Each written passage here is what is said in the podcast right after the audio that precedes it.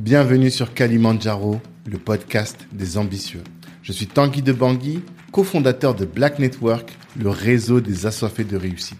Le but de ce podcast est de vous inspirer en vous montrant des personnes ordinaires qui se donnent les moyens de réaliser des choses extraordinaires.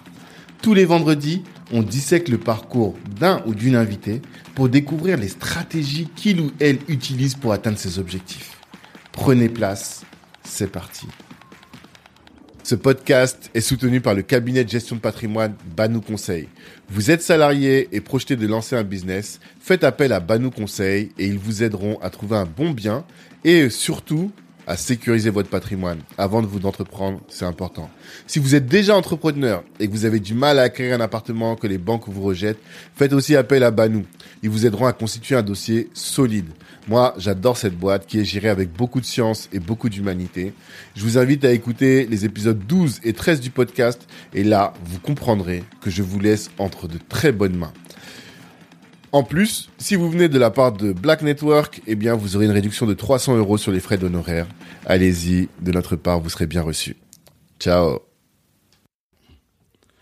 On est parti. Maître Tabula, bonsoir. Bonsoir Tanguy. Ça va? Ça va et toi? Très bien. Je suis content de te recevoir. Toujours euh, sur euh, Kalimandjaro, le podcast des ambitieux. Bah, merci pour euh, ton déplacement et merci pour l'invitation. C'est normal, parce que tu es toujours aussi ambitieux que la dernière fois. Et euh, en plus, je dois te dire, je pense que je te l'ai dit la dernière fois ou pas, que ton épisode, c'est celui qui a le plus marché? Non, tu me l'as pas dit. Ah C'est l'épisode qui a eu le plus de- d'écoute. Non. Toute... euh, toute euh, non, Ouais. tu mens. Je te jure, je te jure. Parce que donc, c'est encore plus intéressant de revenir plus d'un an, un an et demi après, à peu près. Ouais, c'est parce que c'était en janvier, février 2000, euh, 2021 et on est là en été euh, 2022, à l'aube d'un d'un projet ambitieux que tu as rejoint, Un projet historique. historique. c'est une private joke parce qu'on a beaucoup discuté sur le- l'historicité de- du projet. Ou pas Ou pas, exactement. Euh, donc d'un projet historique effectivement qui va avoir lieu euh, le 10 et 11 septembre là à, à Paris Au Doc Pullman, ouais. au Doc Pullman qui est le salon Business Africa Absolument. et tu as rejoint l'aventure donc je me suis dit comme on ne voit pas beaucoup parler de ce sujet, Ouais. ça peut être bien que tu viennes euh, ici pour le, le- le- en parler. Mais comme on est sur le podcast des ambitieux, ceux qui veulent connaître ton ancienne ambition qui était d'être utile, Ouais. c'est ce que tu avais dit la dernière fois, ils Absolument. peuvent euh, se reporter à notre ancien épisode. Mais euh, là, moi, ma question, c'est quelle est ton ambition avec Business Africa, du coup? Pourquoi, quand tu as rejoint ce projet, c'était pour emmener le projet où? L'ambition, euh, tout d'abord, je tiens à remercier euh, Mutombo Régis euh, Katalaï, puisque c'est le fondateur euh, du salon, Ouais. qui m'a euh, gentiment proposé de monter à bord. Et aujourd'hui, il a fait de moi euh, son, son associé. Donc je tiens à le remercier publiquement pour cette proposition qui ne se refuse pas. Ouais. Et l'ambition de Business Africa, c'est euh, de démocratiser, de banaliser l'entrepreneuriat au sein de la communauté afro. Mhm. Et quand je parle de communauté afro, je, je- je dis autant du côté euh, du Maghreb que de l'Afrique noire. Donc, Ouais. Je mets l'Afrique euh, dans sa globalité, Mhm. du nord au sud, de l'est à l'ouest. Donc c'est démocratiser, banaliser l'entrepreneuriat. D'accord. Et c'est marrant que tu mettes le, le Maghreb dedans parce que, non pas parce que pour moi ils font pas partie de l'Afrique, mais plutôt parce que dans l'imaginaire collectif, les Maghrébins c'est des commerçants Oui, bien sûr, et qui sont déjà dans l'entrepreneuriat en fait. bien sûr, mais on ne l'est jamais assez. On, Ouais. On peut toujours apprendre un certain nombre de choses, en rencontrer des partenaires qui nous échappaient auparavant pour commercer avec eux. Mhm. On a toujours une marge de progression qui est infinie. Tout à fait, tout à fait, je, je comprends. Euh, donc, ton ambition, c'est de démocratiser. Tu considères que on fait pas assez d'entrepreneurs, on n'est pas assez entrepreneurs en, Afrique. Non, non, non. Non, non, non. Sur le, le, le, le terrain francophone, au sein de l'Hexagone, on a un retard euh, criant en termes d'entrepreneurs au sein de notre com- communauté. Mhm. Non pas qu'il n'y en ait pas, puisqu'il n'y ait pas de malentendu, je ne dis pas que la notion euh, d'entrepreneuriat est totalement inconnue au sein des nôtres, pas du Mhm. tout. Je dis que nous ne sommes pas assez nombreux. D'accord. Donc il faut qu'il y ait davantage de femmes et d'hommes qui entreprennent, davantage de femmes et d'hommes qui deviennent riches, voire très Mhm. très riches, Mhm. et nous manquons cruellement de millionnaires. Donc nous voulons qu'il y ait euh, de plus en plus euh, de femmes et d'hommes qui développent euh, des entreprises à succès et nous essayons modestement euh, de contribuer à tout ça. D'accord. Et pourquoi est-ce que tu considères que c'est important qu'on ait des entrepreneurs?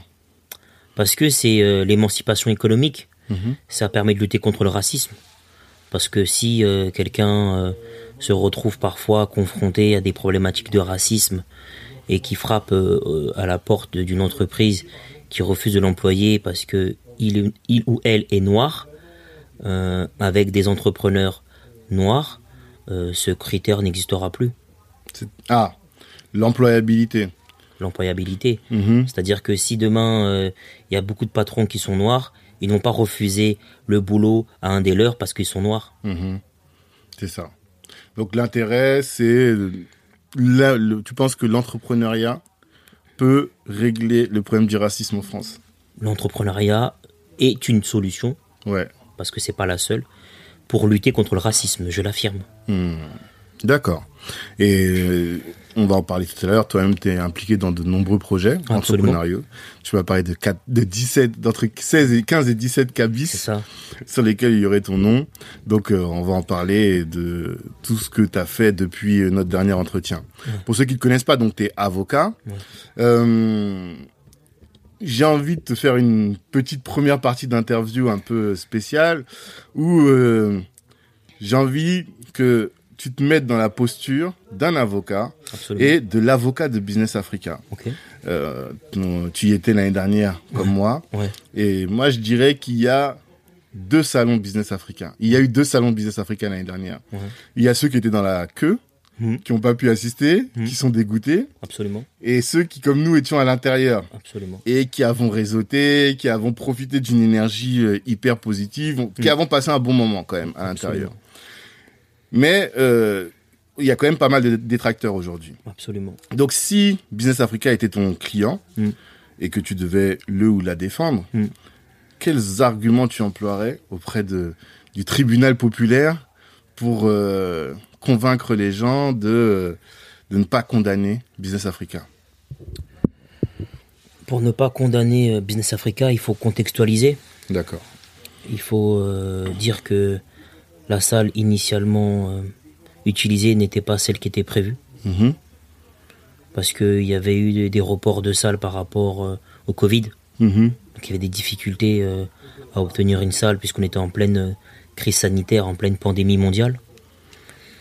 Ensuite, euh, il y a eu euh, des difficultés euh, par rapport à la billetterie, puisque il y a eu plus de billets vendus que de places disponibles. Mm. Donc il y a eu un problème de gestion en interne. Je ne pourrais pas l'expliquer, puisqu'à l'époque, je n'étais pas euh, dans l'équipe. Mhm. Mais je sais qu'il y a eu un problème en interne sur la gestion de la billetterie qui a conduit à ce qu'il y ait plus de ventes de billets que de places disponibles. C'est Mhm. une erreur factuelle Ouais. qu'il faut pas nier. Raison pour laquelle on avait euh, un nombre beaucoup trop important euh, de personnes qui étaient euh, dans l'attente à l'extérieur pour entrer dans une salle qui était déjà blindée, Mhm. blindée de monde. Ensuite, je pense qu'il y a eu des difficultés sur l'organisation au niveau des exposants, puisqu'il y avait deux niveaux. Il y avait un niveau où il y avait certains exposants qui étaient, Mm. un autre niveau avec plus de passages où il y avait d'autres exposants. Donc ça crée une certaine discrimination au sein du salon et avec un sentiment de- d'être laissé pour compte. Mhm. Donc ça c'est pour les, les effets euh, négatifs qui sont euh, objectivables et qui reposent sur euh, une, une, une, une- une- une précipitation. C'est-à-dire que je pense que l'équipe euh, a été pris de court. L'équipe de l'époque a été vraiment de bonne foi, mais a été débordée. Mhm. Je pense qu'il faut euh, prendre en considération euh, le fait que c'était la première fois qu'une telle initiative avait lieu, qu'il faut toujours être euh, clément avec une première fois, il faut toujours faire preuve de, de compréhension et faire preuve d'empathie, sans pour autant minimiser ce qui s'est passé, sans pour autant nier ce qui s'est passé. Hors de question, puisque moi je l'ai vu, de ne pas dire qu'il n'y a pas eu de loupé. Il y a eu des loupés. Il y a des loupés par rapport à la billetterie, il y a des loupés par rapport aux exposants, il y a des loupés par rapport à certaines normes de sécurité. Ça, c'est objectivable, c'est indiscutable. Même Steve Wonder l'a vu. Maintenant, une fois qu'on a dit ça, on n'a rien dit. Mm. Parce que l'objectif, c'est pas de blâmer ad vitam aeternam l'équipe de Business Africa. L'objectif, c'est de savoir si nous avons tiré, et là je m'inclus dedans, Mhm. les leçons euh, de ce qui s'est passé lors de la précédente édition. Est-ce que nous avons réellement pris les mesures nécessaires pour que cela n'arrive plus Et ça, je tiens à le dire que c'est le cas, puisque mhm. je, le dis de manière euh, totalement franche, euh, étant dans l'organisation, euh, je peux affirmer qu'il n'y aura pas de problème de billetterie cette année, mhm. qu'il n'y aura pas de dysfonctionnement au niveau de la sécurité, et que les exposants seront tous traités de la même manière. Ça, je prends l'engagement solennel. Mhm. Et c'est important que les gens l'entendent, parce que, évidemment, il y a beaucoup de mécontents, beaucoup de femmes et d'hommes qui sont déçus, mhm. et ça, je peux comprendre la déception. En même temps, je demande à ces personnes de faire preuve euh, d'humilité et de compréhension, parce que le propre d'une première fois, c'est que parfois ça se loupe. C'est la première fois. On a tous eu des premières fois dans différents euh, domaines, différentes euh, phases de nos vies respectives qui ont été euh, difficiles, qui ont été un semi-échec ou tous dans différents domaines. Notre première prise de parole en public, elle n'était pas forcément incroyable. Notre première interview, on n'avait pas forcément les repères. Notre première fois avec notre partenaire, c'était pas forcément l'apothéose. Donc, l'excuse de la première fois est une réalité, mais il faut pas non plus se cacher derrière elle. Mhm. Et euh, moi, je tiens, au nom de l'équipe de Business Africa, à, présenter euh, une fois de plus euh, les excuses par rapport aux personnes qui ont été déçues et qui ont été attristées de ne pas pouvoir entrer dans le salon. Je leur dirais, revenez cette année. Cette année, on est sur quelque chose de beaucoup plus abouti, mhm. de beaucoup plus réfléchi. Venez parce que vous allez rencontrer des gens que vous ne soupçonnez même pas leur existence. Des gens que vous n'aurez peut-être pas l'occasion de recroiser un jour parce que dans nos vies respectives, on n'a pas le temps déjà de voir ses propres membres de la famille. Mhm. Alors c'est pour rencontrer des inconnus, c'est un peu compliqué. Mhm. Donc c'est euh, le rassemblement qui permet euh, d'aller au-delà de nos quotidiens respectifs et de rencontrer des femmes et des hommes de qualité, des femmes et des hommes euh, pour certains qui sont des génies, dans leur domaine respectif, de tisser des liens amicaux, sentimentaux, professionnels, et d'établir une connexion cérébrale de haut vol, et mmh. d'accroître accessoirement son carnet d'adresses. Mmh. Accessoirement ou principalement Principalement. J'imagine qu'on y va principalement pour ça. Principalement pour ça. Donc toi tu dis sécurité, c'est réglé. Euh, nombre de billets, donc billetterie c'est réglé, mm. et euh, cette euh, différence entre les exposants, entre les exposants c'est réglé. C'est-à-dire que là cette fois-ci, il y a que 7000 billets en vente. Ouais, 7000 billets en vente. Max. Max, pas plus. Est-ce que ça veut dire également que tous les exposants seront au même, niveau, Tous les exposants seront au même niveau. D'accord. Il y aura plus la séparation qui existait l'année dernière, mm-hmm. avec des personnes qui sont à un niveau et les autres qui sont un niveau au-dessus. Mhm. Donc cette dichotomie n'aura pas lieu. Mhm. Et on aura vraiment une visibilité d'ensemble avec tous les exposants. D'accord. C'est-à-dire que oui, peu importe où on est, on est proche de, de, de, la salle. Mhm. D'accord. Euh, les prix. Quels sont les prix? J'ai eu des retours, des gens qui me disent ah mais c'est trop cher cette année, qu'est-ce qui s'est passé? Euh, les, le, le week-end à à 130 euros, c'est ça? Les billets pour les conférences, les billets pour... En fait, les gens ont du mal à comprendre la, politique de prix. En fait, les prix sont relativement simples. Il y a des prix pour un ticket qui donne l'accès au salon pour 22 euros. Mhm. Ensuite, quand on prend ce même ticket pour les deux jours, on paye 35 euros. Mhm. Et ensuite, les prix augmentent en fonction des conférences auxquelles on va participer. Mhm. Donc les conférences, elles sont payantes parce que euh, on peut pas non plus inscrire tout le monde aux conférences et nous avons des coûts fixes par rapport euh, au, VHR, mhm. voyage, hôtellerie, restauration. On fait venir des gens, euh, des gens qui viennent parfois de, très loin, et on, prend en compte le fait qu'on a payé pour certains d'entre eux l'hôtel, le billet d'avion mhm. et la restauration. Donc tout ça, ça a un coût. Donc il faut comprendre que les prix, c'est pour justement, justement euh, mettre en place l'existence de cette conférence. Et c'est pour mettre en place l'arrivée de la femme ou de l'homme que vous allez entendre et qui va vous apporter une expertise ou un éclairage sur un domaine en, mhm. question. Donc les prix, ils sont ce qu'ils sont, mais c'est toujours à prendre en considération par rapport à la salle qui a un certain coût, mhm.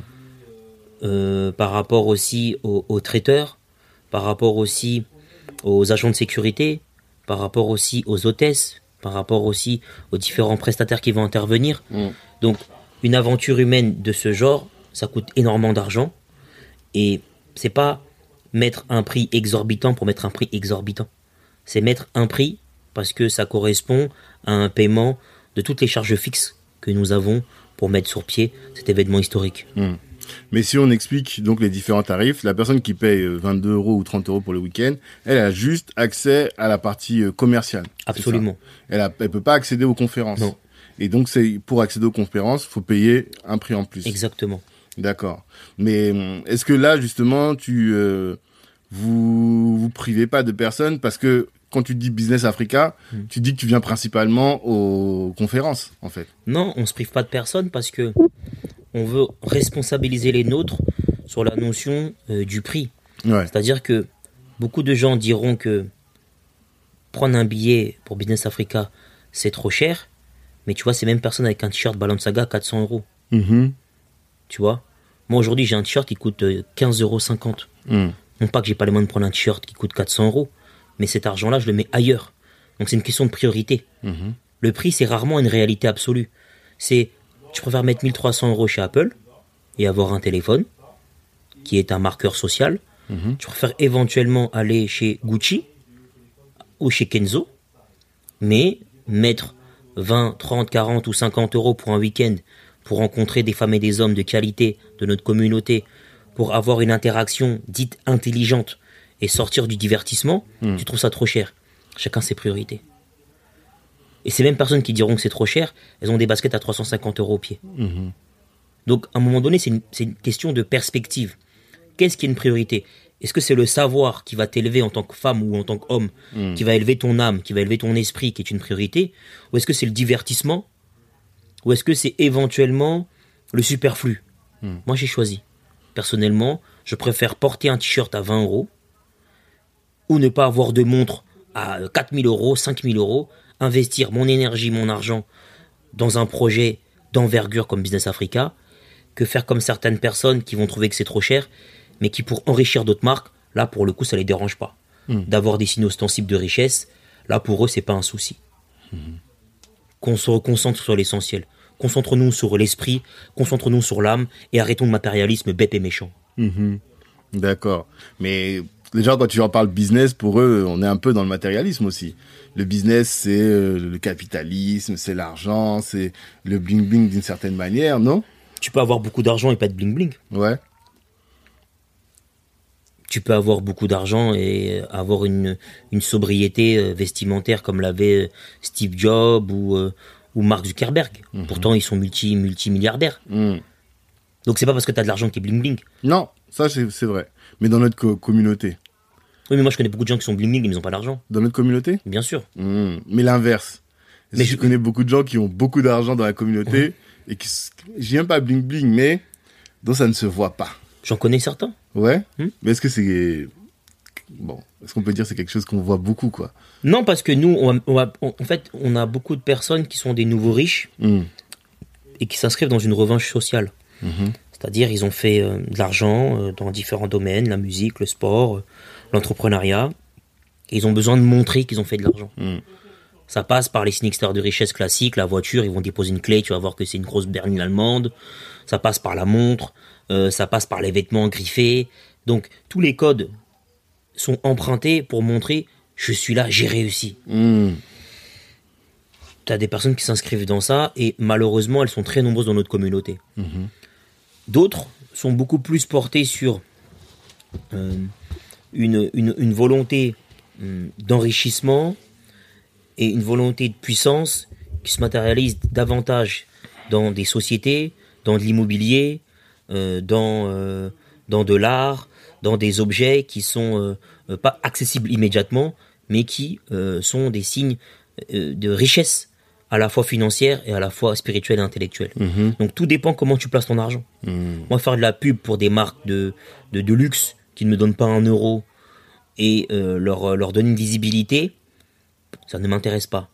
Si je les cite, c'est à chaque fois pour montrer le caractère ridicule des nôtres. Mhm. Je les cite jamais pour faire de la pub et dire allez chez elle, euh, dépensez votre argent, ces marques ne sont pas assez riches, continuez à les enrichir. Jamais. Mhm. Si je les prends, c'est pour montrer à quel point les nôtres sont hypocrites quand ils trouvent que nos prix sont beaucoup trop chers, Mhm. alors qu'on fait en sorte d'être accessible, Mhm. quand eux vont dépenser de l'argent chez certains grands groupes euh, financiers qui parfois même sont des groupes homophobes ou même des groupes euh, pardon racistes.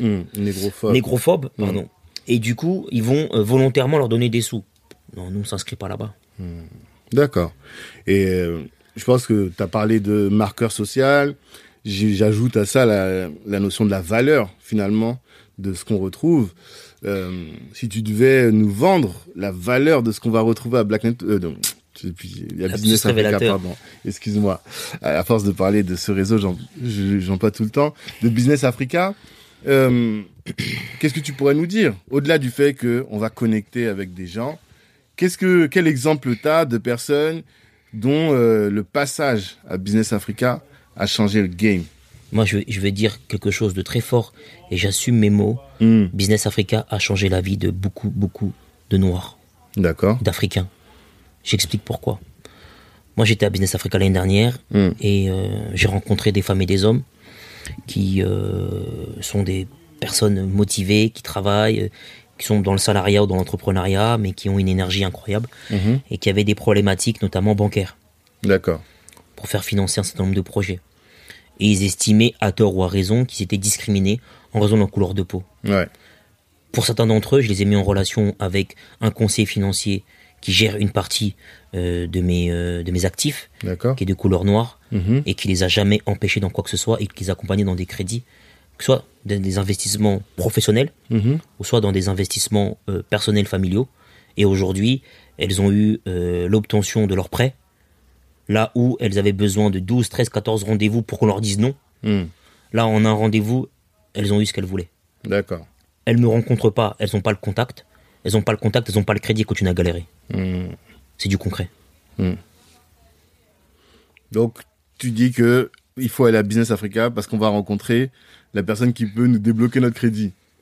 Non, faut aller à Business Africa parce qu'on va rencontrer des gens qui peuvent être des pédiatres, peuvent être des médecins, peuvent être des architectes, peuvent être des banquiers, peuvent être des conseillers financiers, peuvent être des gestionnaires de patrimoine et qui vont vous apporter cette expertise qui parfois vous a échappé. Hmm, Et ce sont des gens qui vous ressemblent et qui vous comprennent mhm, et qui vont être en mesure de vous apporter ce petit élément qui parfois fait la différence. Après, si vous voulez pas, ne venez pas. mhm, Restez dans votre zone de confort, ne vous mettez pas en danger, mais vous n'étonnez pas de régresser. Mm. Parce que la vie, c'est binaire. C'est soit on avance, soit on recule. La stagnation n'existe pas. Mm. C'est un mythe. Personne ne stagne. Ça n'existe pas la stagnation. C'est soit... Tu veux dire la stagnation, c'est une forme de recul. Non, ça n'existe pas la stagnation. Comment ça?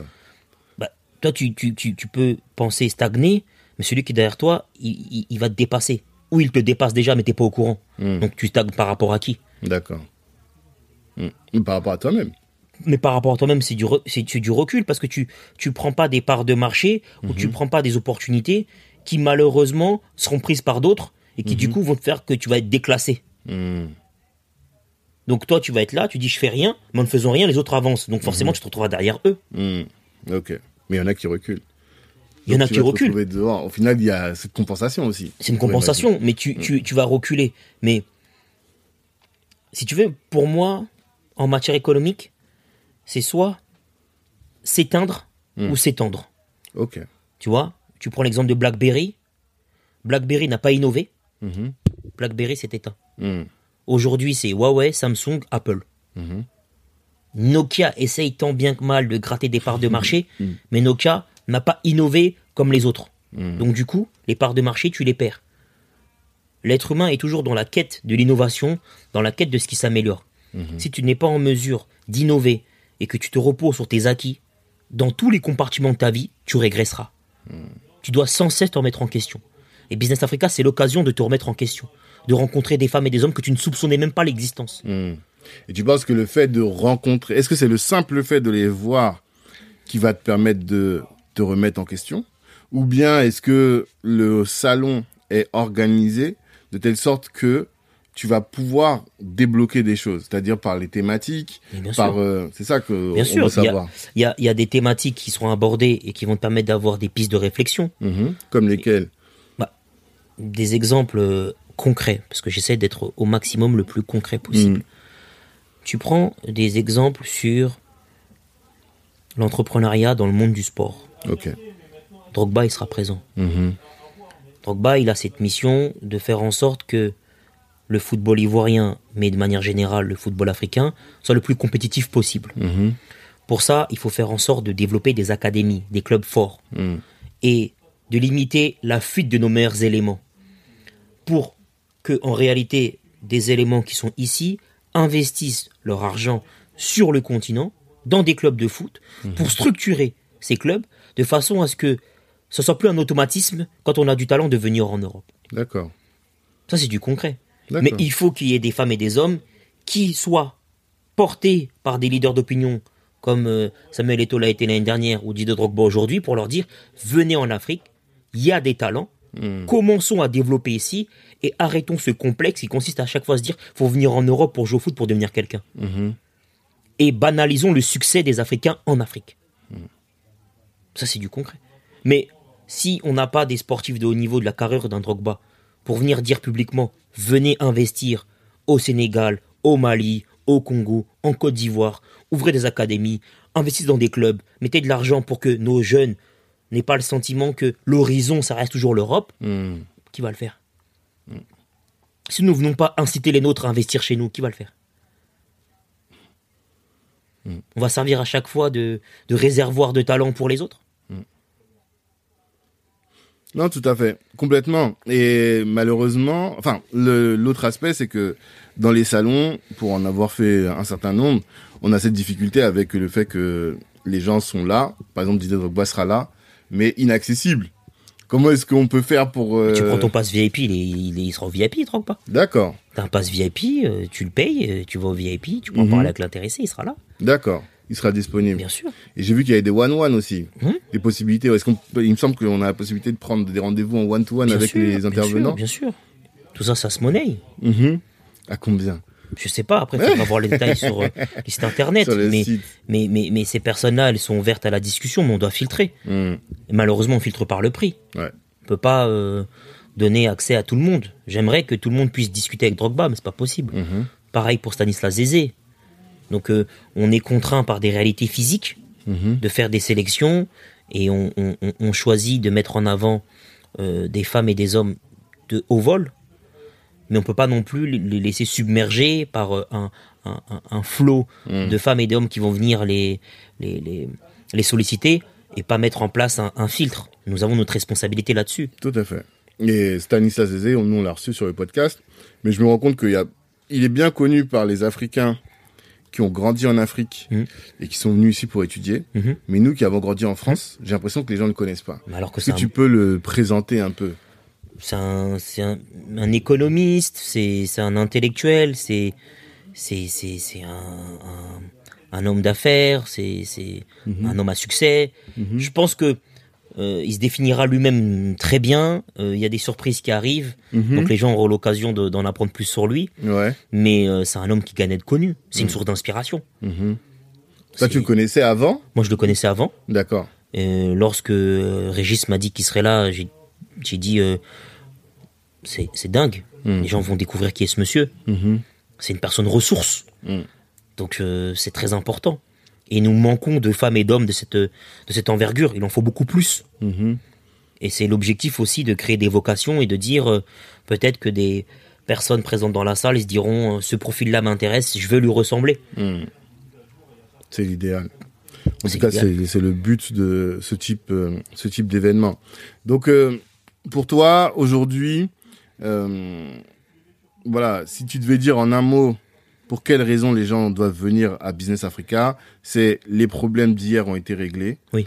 Et euh, aujourd'hui, tout est mis en œuvre pour que vous ayez une expérience qui va être euh, édifiante, Ce sera pas édifiant, ça va changer leur vie. carrément. Moi, rencontrer un banquier qui me comprend et qui me dévisage pas parce que j'ai un nez euh, épaté et des lèvres épaisses, ça a Mhm. changé ma vie. Mhm. Moi, on me refuse plus de crédit aujourd'hui. Mhm. Tu veux que je fasse quoi de plus? Mhm. Je peux pas être plus concret. J'ai plus de problèmes à la banque ou de problèmes de logement parce que j'ai un réseau de personnes qui me ressemblent et qui, lorsque j'ai besoin, me débloquent des situations. sans euh, me discriminer par rapport à l'image que j'ai, homme, noir, loxé. Hmm. Donc ça a changé ma vie. Mhm. Je peux pas dire autre chose. Parce que j'ai rencontré les bonnes personnes. Après, euh, si certains trouvent que c'est pas euh, nécessaire de venir, ils ont le droit. Mhm, Mais il faut comprendre aussi ce que ça apporte. Ouais. Moi, le fait d'avoir des gens dans des postes clés qui m'ont euh, compris et qui m'ont permis de bénéficier de leur lumière et m'ont donné accès à leur réseau, ça a changé la vie de ma famille et de mon entourage. Parce qu'on en bénéficie tous. Et le, ouais, le salon, c'est l'occasion, sur cet instant T, d'avoir accès à tous et toutes ces personnes-là. Que tu ne croises jamais. Mm. Que tu ne rencontres pas. Il y, y a des personnes qui sont des directeurs de banque qui seront présents. Mhm. Tu as des personnes qui sont des propriétaires de plusieurs pharmacies. Tu as des pédiatres, tu as des chirurgiens. Tu as des gens qui diri- di- dirigent des cliniques privées Mhm. que tu ne croises pas. Parce que euh, vous avez euh, deux emplois du temps totalement distincts et vous n'avez pas l'occasion de forcément vous rencontrer, vous n'avez pas les mêmes lieux de sociabilisation. Là, c'est l'occasion de se rencontrer, d'échanger. T'as des, t'as des, t'as des personnes qui n'ont jamais vu un chirurgien noir. Quand même. Aujourd'hui encore, tu penses? Je te dis, j'ai des proches de mon entourage, ils n'ont jamais vu un chirurgien noir. Ok. Non, ça me paraît. Moi, Je te parle pas des séries américaines, je te parle en non, France. je te parle en réalité. Moi, tous mes vu. enfants, ils ont été, ils sont nés grâce à un noir. Tu vois D'accord Mais Les trois toi- enfants. C'est pour ça que ça me surprend. Mais toi, tu, parce que toi, tu penses que ce qui est ta réalité est la ouais, réalité ça aussi. de la majorité des nôtres. Hmm. La majorité des nôtres vivent des situations de discrimination que toi et moi nous vivons plus. Mhm. Grâce à notre réseau. Ouais. Vivre dans un écosystème. Et donc, l'idée de se voir ce jour-là, c'est de créer et de, de constituer cet écosystème. De constituer un réseau solide Mm. de femmes et d'hommes de qualité qui seront en mesure, en cas, en cas de besoin, d'être là. Mhm. Après, euh, s'ils préfèrent euh, pleurer et manifester devant Manco parce qu'ils sont pas rentrés en boîte de nuit dans un restaurant, libre à eux. Ça y est, ça y est, tu recommences. Libre à eux. C'est-à-dire, qu'est-ce que tu veux dire par là? Pour toi, il faut pas qu'on ait, euh, qu'on se mobilise lorsqu'on est insulté euh, médiatiquement. Mais euh, je vois pas l'intérêt de se mobiliser en fait. Dis-moi. Moi personnellement, demain, moi ça m'est arrivé. Hein. Hmm. plus jeune, d'être recalé euh, de boîtes de nuit, de restaurants un peu sélects, euh, pour des motifs qui sont clairement des motifs raciaux. Mhm. Parce que j'étais habillé, j'étais accompagné. Bah, je m'en vais. Hein. Je vais pas leur faire de la pub en parlant d'eux. Hmm. Qu'est-ce qui se passe? Tu fais de la pub en parlant euh, de cet établissement. euh, des racistes convaincus, ils vont pour les soutenir. Ouais. Donc tu augmentes leur chiffre d'affaires. Parce que on est 4 millions et 5 millions en France. Mhm. Il y a 65 millions d'habitants en France. Donc tu penses que ton, euh, ton bruit va empêcher des gens qui sont foncièrement racistes, qui n'aiment pas ce que t'es, d'aller dans ce restaurant-là Ça va les conforter, ils vont dire on va là-bas, on va les soutenir. Ils veulent nous couler, on va les couler. Ouais. Donc Mais- ça aura servi à quoi? sais à part, à part de les renforcer financièrement. Parce que moi j'ai pas entendu qu'ils ont mis la clé sous le tapis. Non. Mais Mais ils ont bénéficié d'une visibilité incroyable. Donc tout mec qui est patriote, un raciste, qui n'aime pas le noir ou l'arabe et qui veut soutenir ce commerce, il va là-bas maintenant. On leur donne une visibilité. Ils rentrent, ils dépensent son argent. Hmm. Et comme ils sont plus nombreux que nous, ils soutiennent ce commerce. Ça a servi à quoi? Alors, moi, je suis assez d'accord avec ça. D'un point de vue purement économique. hein. Je comprends. Euh, mais est-ce que déjà, on peut se poser la question de savoir si l'économie, c'est la seule grille de lecture de toutes nos actions? Ça, c'est une première chose. Et euh, à côté de ça, je me souviens, on en a parlé, j'ai réécouté notre dernier épisode, tu parlais de euh, pourquoi est-ce qu'on fait les choses. Et je me souviens, à un moment, tu as dit, euh, les gens qui nous aiment pas, on pourra pas les convaincre. Ouais. Et c'est pas le but, Ouais. au final. Parce qu'on ne pourra pas les changer. En revanche, tu as une poignée d'indécis. Ouais. Des gens qui Tergiversent. voilà. Mm. Bah, ceux-là, en voyant ce genre euh, de d'initiative, ce genre de choses, que ce qui soit même noir ou d'autres communautés, Ouais. bah, eux, on va avoir un impact. Parce que c'est le, c'est la communication qui fait que on va pouvoir basculer, les faire basculer. Qu'est-ce que tu en penses de ça? Je sais pas, on est quand même dans un pays où euh, Éric Zemmour a fait un score incroyable au présidentiel. Mhm. L'intéressé a été condamné euh, pour incitation à la haine raciale et il a quand même pu être candidat aux élections présidentielles. Mhm. On a Marine Le Pen euh, qu'on ne présente plus, qui a fait aussi un score intéressant puisqu'elle est au second tour. Mhm. Donc tu vas rééduquer qui? Mais il reste encore du monde. Non, ça c'est c'est pas mon combat. Ok. Sincèrement, c'est pas mon combat. Après, je respecte tous les combats. Mhm. Je, les- je les hiérarchise pas. Mhm. Chacun euh, fait en fonction de sa sensibilité. Chacun fait en fonction de ses moyens, de son énergie. Donc euh, là-dessus, je suis sincère. hein, Il y a aucune ironie. Mais c'est pas ma lutte. J'entends. hein. C'est pas ma lutte. Mais moi, je parle. Je veux pas aller expliquer à des gens qu'il n'y a pas de différence entre les noirs, les arabes et les blancs. J'ai pas le temps. Non, c'est pas ça. C'est pas ça, mais moi, quelqu'un un jour m'a. Je sais pas, je pense que tu connais cette phrase de Roth. Il y a un morceau, il dit Nique sa mère, les manifs, euh, ça sert à rien, rien que tu parles et tu marches, tu vois. Mm. Et moi, j'ai toujours dit ça. Mm.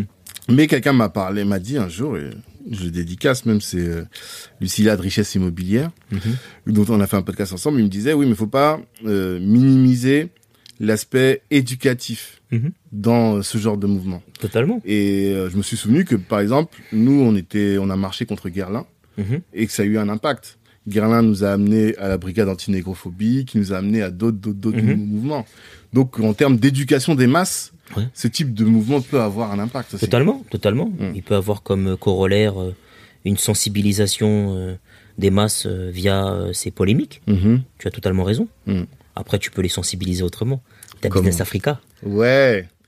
Mais est-ce que tu penses pas justement qu'il faut que d'autres fassent ça pour qu'après les gens se disent ah Bien sûr. moi je veux pas ça mais je veux je préfère aller à Business Africa Bien sûr, bien que- sûr, bien sûr. Mm. Moi, je n'y hiérarchise pas les luttes. Euh, je n'ai, euh, je n'ai aucun mépris à l'endroit des, euh, des anti, antiracistes qui manifestent euh, et qui vont euh, lutter contre, contre Manco ou je ne sais quel établissement ou je ne sais quelle boîte de nuit euh, qui pratique un, un, recalage ethnique. Ça, je, je respecte tous les combats. Mhm.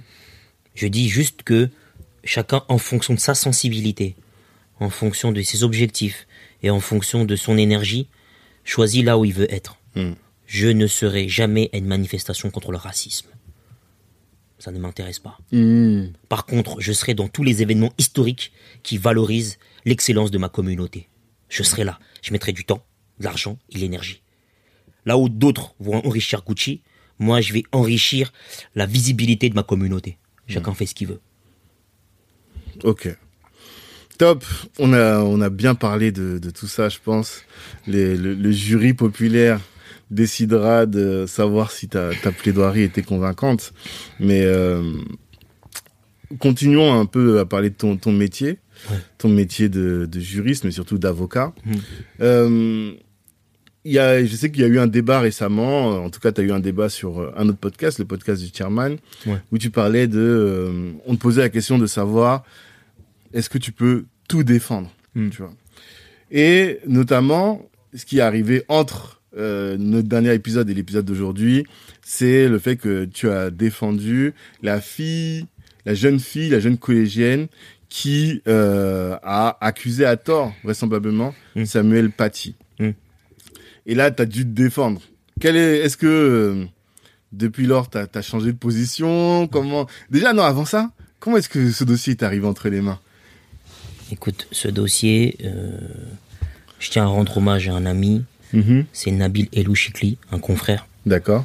un excellent confrère, un, un avocat euh, rempli de talent et qui, selon moi, est, est, est un futur ténor. Et je le dis euh, pas parce que c'est mon ami, parce que j'ai Mhm. des amis qui sont avocats qui sont nuls. Je les citerai pas. J'allais te demander des noms. Je les citerai pas. Je les laisse dans leur médiocrité. Mais j'ai des amis avocats qui sont nuls. Mhm. J'ai des amis avocats qui sont brillants. Ouais. Donc lui, c'est quelqu'un de, de fort avec un potentiel euh, incroyable.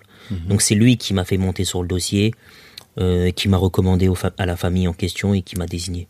Ok. Donc je tiens à le remercier pour ça. D'accord. Moi, je pensais que c'était en tant que secrétaire de la conférence, Non. on vous envoie des deals. Non, non, non. Là, du là, tout, non. Du tout, du tout. D'accord. Du tout, c'est c'est mon frérot qui m'a recommandé. Ok. D'accord. Et euh, quel impact sur ton activité? Parce que je me dis, c'est peut-être aussi pour ça que ton épisode, c'est celui qui a le plus marché. Les gens, ils ont commencé à taper Mbeko Tabula sur Google, ils sont tombés sur toi. Oui, je pense que quand tu, quand, tu, quand tu as un dossier aussi médiatique, Ouais. forcément, il y a une curiosité qui, euh, qui tombe sur toi. Mhm. Les gens euh, veulent comprendre qui tu es, qu'est-ce que tu as fait, quel est ton parcours. Ouais. Donc du coup, euh, ça te donne une grande euh, lumière. Mhm. Donc ça a été un impact en termes de visibilité indiscutable Ouais. pour moi. Mhm. Ça a changé la vie de ton cabinet, tu pourrais dire Ça a changé. qu'un dossier peut changer la vie de ton cabinet? En fait, je ne pense pas qu'un dossier change la vie d'un cabinet, Mhm. mais je pense qu'un dossier peut être un tremplin vers euh, une euh, vers un succès. Mhm. Parce que si tu veux, quand on te donne une visibilité, il faut confirmer. Tout à fait. C'est comme quand on te met une passe D. Mhm. Si on te met une passe D dans les dans la profondeur, mais tu la mets au-dessus, euh, Une passe décisive pour les gens qui connaissent une pas. passe décisive. Si on te met une passe décisive dans euh, la profondeur et que tu la mets au-dessus, tout ça pour ça. euh, Mhm. Donc, euh, je suis en train de voir que j'ai réussi peu à peu à transformer la visibilité que m'a octroyé euh, ce, ce dossier. Mhm. Mais sur le coup, tu ne tu tu t'en rends pas compte. Ouais. C'est au fur et à mesure que tu vois si tu réussis à à transformer ou pas Mhm. les opportunités qui viennent grâce à la lumière de ce dossier. Et quand ça arrive comme ça, comment tu te sens? Tu te dis ah, là j'ai cette opportunité. Il faut que. Qu'est-ce que tu fais pour pouvoir être à la hauteur de ce dossier? J'aimerais bien être dans ta tête au moment où le dossier arrive, quoi. Bah, écoute, moi, euh, je sais que Nabil, il est venu me chercher parce que il, il- il me connaît, et il Mhm. sait que moi, je reste imperturbable. Que ce soit un dossier euh, d'un anonyme ou le dossier euh, de l'année ou le dossier de la décennie. Mhm. Pour moi, euh, je fais preuve de sang-froid, de sérénité. Je, je, je me comporte comme à l'accoutumée, tu vois. Il Mhm. n'y a pas de différence. Ah ouais? Non. D'accord. Tu te mets pas plus la pression en disant celui-là il faut que je performe? Non, pour toi Non. tous les dossiers sont traités à la même enseigne. Moi, tous les dossiers, j'en fais une affaire personnelle. Mhm. et je veux être performant d'abord pour moi Mhm. en tant que en tant qu'avocat et ensuite pour mon client pour la famille qui me fait confiance donc je plaide euh, après bon il m'est arrivé de plaider à 3 heures du matin à Bobigny il y avait personne dans la salle Mhm. et j'ai plaidé comme si j'allais mourir demain Ouais. moi c'est comme ça que je suis je suis Mhm. passionné je pense que ça s'entend ça se voit euh, j'ai beaucoup d'énergie à revendre Mhm. donc je ne peux pas plaider euh, euh, à, à mi-chemin ou avec une certaine retenue soit j'y vais à fond soit j'y vais pas D'accord. et ça, c'est pour tous les dossiers, même, même quand il n'y a pas de caméra et qu'on est euh, à l'abri des regards indiscrets, euh, qu'on est quatre dans la salle, euh, que le policier qui nous surveille est à moitié endormi. Mhm. Je prends la parole de façon à impacter les magistrats qui sont là. Et est-ce que tu peux nous partager des, des astuces? Parce que j'ai vu que tu avais une vidéo, une vidéo avec euh, Sinaï Sinaï, sur l'art oratoire. Le Philippe Fabignon, Philippe. Fabignon, Sinaï, voilà, grosse qu'on a reçu dédicace. sur le podcast aussi il y a pas si longtemps. grosse dédicace, c'est mon gars, Sinaï. Sinaï aussi m'a donné une visibilité. euh, Je tiens à le remercier pour ça, puisque ça a été l'un des premiers qui m'a permis d'avoir euh, une visibilité médiatique avec euh, de la Villardière, Bernard de son prénom. Ah, c'est lui qui t'a mis en exclusive. contact avec euh, Enquête C'est c'est Exclusive Sinaï qui m'a fait. D'accord. Parce que quelqu'un m'a appelé. Quand t'es passé, les gens, ils m'appelaient. Ils me disent Tanguy, il y a ton pote là. J'ai dit, écoute, tu parlais. Sinaï, c'est Sinaï. Ok, d'accord. Grosse dédicace à lui. Le réseau, Le réseau, c'est ça. c'est ça. Connaître les bonnes personnes. connaître les bonnes. Attention, connaître les bonnes personnes, être respectueuse, Mhm. être bienveillante avec euh, ces personnes. Faut Mhm. toujours être bienveillant et savoir leur, les, les remercier quand il faut. Mhm. Ne pas être ingrat. J'ai horreur des ingrats. Mhm. J'ai horreur des personnes qui ne sont pas capables de faire preuve de reconnaissance quand les gens t'ont fait du bien. C'est Mhm. pour ça qu'à chaque fois, je prends le temps de, de, de dire merci. J'ai commencé par dire merci à Régis, puisqu'il Ouais. m'a permis de monter à bord sur le navire. Mhm. Euh, j'ai remercié Nabil qui m'a fait monter sur le dossier, Mhm. euh, Samuel Paty. Je remercie Sinaï qui m'a donné une tribune importante avec une visibilité incroyable sur enquête exclusive. Et je te Ouais. remercie toi aujourd'hui qui est venu à mon bureau À ton pour me, pour me visibiliser. tu vois. à ton service. Et toi et, toi et moi, on est des, des, des, des, des artisans, des militants presque de la visibilisation des invisibles. Totalement. Donc c'est normal. Bon, maintenant, toi, t'as plus besoin d'être visibilisé, ça y est. Tout le monde te connaît. non. On était à, à un achat, les gens s'arrêtaient. Ah, je vous ai vu, je vous ai vu. Ma femme voit vos vidéos. Tu marches avec une resta maintenant. N'importe quoi, frérot. T'es fou, quoi. C'est rien. C'est- rien, frérot. C'est rien. Non, mais après, c'est une strate quand même. T'as une strate de dire, voilà. Alors moi, parce que les Renois, quand tu fais un, cabinet comme le tien, Mm. qui est quand même marqué, tu vois, ouais. euh, clivant, Marqué même sur les tableaux. exactement. Les gens verront, bah là, il y a une vidéo, donc ils vont pouvoir voir. Même sur les tableaux, la couleur, elle est Tu annoncée. sens que voilà, c'est annoncé. Et avec cette difficulté-là, du coup, d'être clivant, il faut que tu trouves des astuces, j'allais dire des artifices, mais c'est péjoratif, des astuces, pour exister plus que les autres. Est-ce que toi, tu as stratégisé la chose, ou bien c'est venu comme ça au gré des vents? Parce que je sais que toi, avec Sinaï, on dit toujours, Beko, il a des, il fait des coups à, à trois, trois, des, des, billets à trois bandes. Euh, en fait, euh, euh, oui et non. Mhm. Non, parce que j'ai pas développé une stratégie officielle sur ma communication. Mhm. Tu peux voir sur YouTube, je parle autant à des médias qui ont 10 abonnés Hmm. qu'à des médias comme le Sherman qui en a beaucoup plus. Ouais. Donc je n'hierarchise pas. Je ne fais aucun snobisme. J'ai reçu des frères euh, qui j'ai euh, indépendant média, un frère qui avait même pas d'abonnés, juste sa première vidéo. Euh, il était très honoré que j'accepte parce qu'il avait peur que je refuse parce que j'ai dit non frère. T'es un média, je te donne de la force. J'attends pas que t'aies forcément 800 800 000 abonnés Mm. pour venir, tu vois. Mais ça peut être une stratégie, ça. Non, c'est pour moi c'est pas une stratégie. Au contraire, je te prends maintenant, parce que le jour où tu auras 800 000, Non, pour moi c'est pas une stratégie. Pour moi c'est c'est euh, je traite euh, euh, monsieur inconnu et monsieur TF1 de la même manière. Mm. Ok. J'y vais. d'accord. Je fais pas de snobisme. Tu vois, c'est plus comme ça que je vois les choses. Ok. C'est-à-dire t'es pas connu mais c'est pas pour autant que t'es inintéressant. Mhm. Donc euh, si je peux discuter avec toi et avoir un échange de qualité, je vais le faire. Ok. Caméra pas caméra, tu vois. Ok. Donc ça c'est vraiment mon état d'esprit. D'accord. Après, euh, là je rentre dans le calcul. Mhm. Euh, j'ai fait le choix de pas avoir de carte. Donc Ouais. je suis peut-être l'un des seuls avocats de France, Pas de site. pas de site internet, Mhm. parce que je pars du principe qui est le suivant. Je suis suffisamment identifiable physiquement Mhm. et identifiable via les différentes vidéos que je peux faire pour que si quelqu'un a besoin de moi, fasse le nécessaire pour trouver mon numéro et me contacter. D'accord. Donc j'ai pas besoin de rajouter un site internet, j'ai pas besoin d'avoir une carte parce que je suis devenu une identité remarquable. Mhm. Tu vois. Donc tu as fait cet effort de devenir une identité Mais en remarquable. fait, c- cet effort, je j'ai même pas le sentiment de l'avoir fait Mhm. parce que euh, tu sais, c'est comme quand on était euh, un peu plus jeune et que ton pote t'appelle pour aller jouer au foot. Mhm. Bah, euh, t'as du temps, t'y vas. Mhm. Et tu demandais pas, il y a forcément, il y a qui, il y a un tel, donc tu joues au foot. Mhm. Après, tu tombes sur des mecs qui sont plus, plus chauds que toi, tu joues contre eux. Tu tombes sur des mecs qui sont un peu moins, un peu moins forts, tu joues contre eux.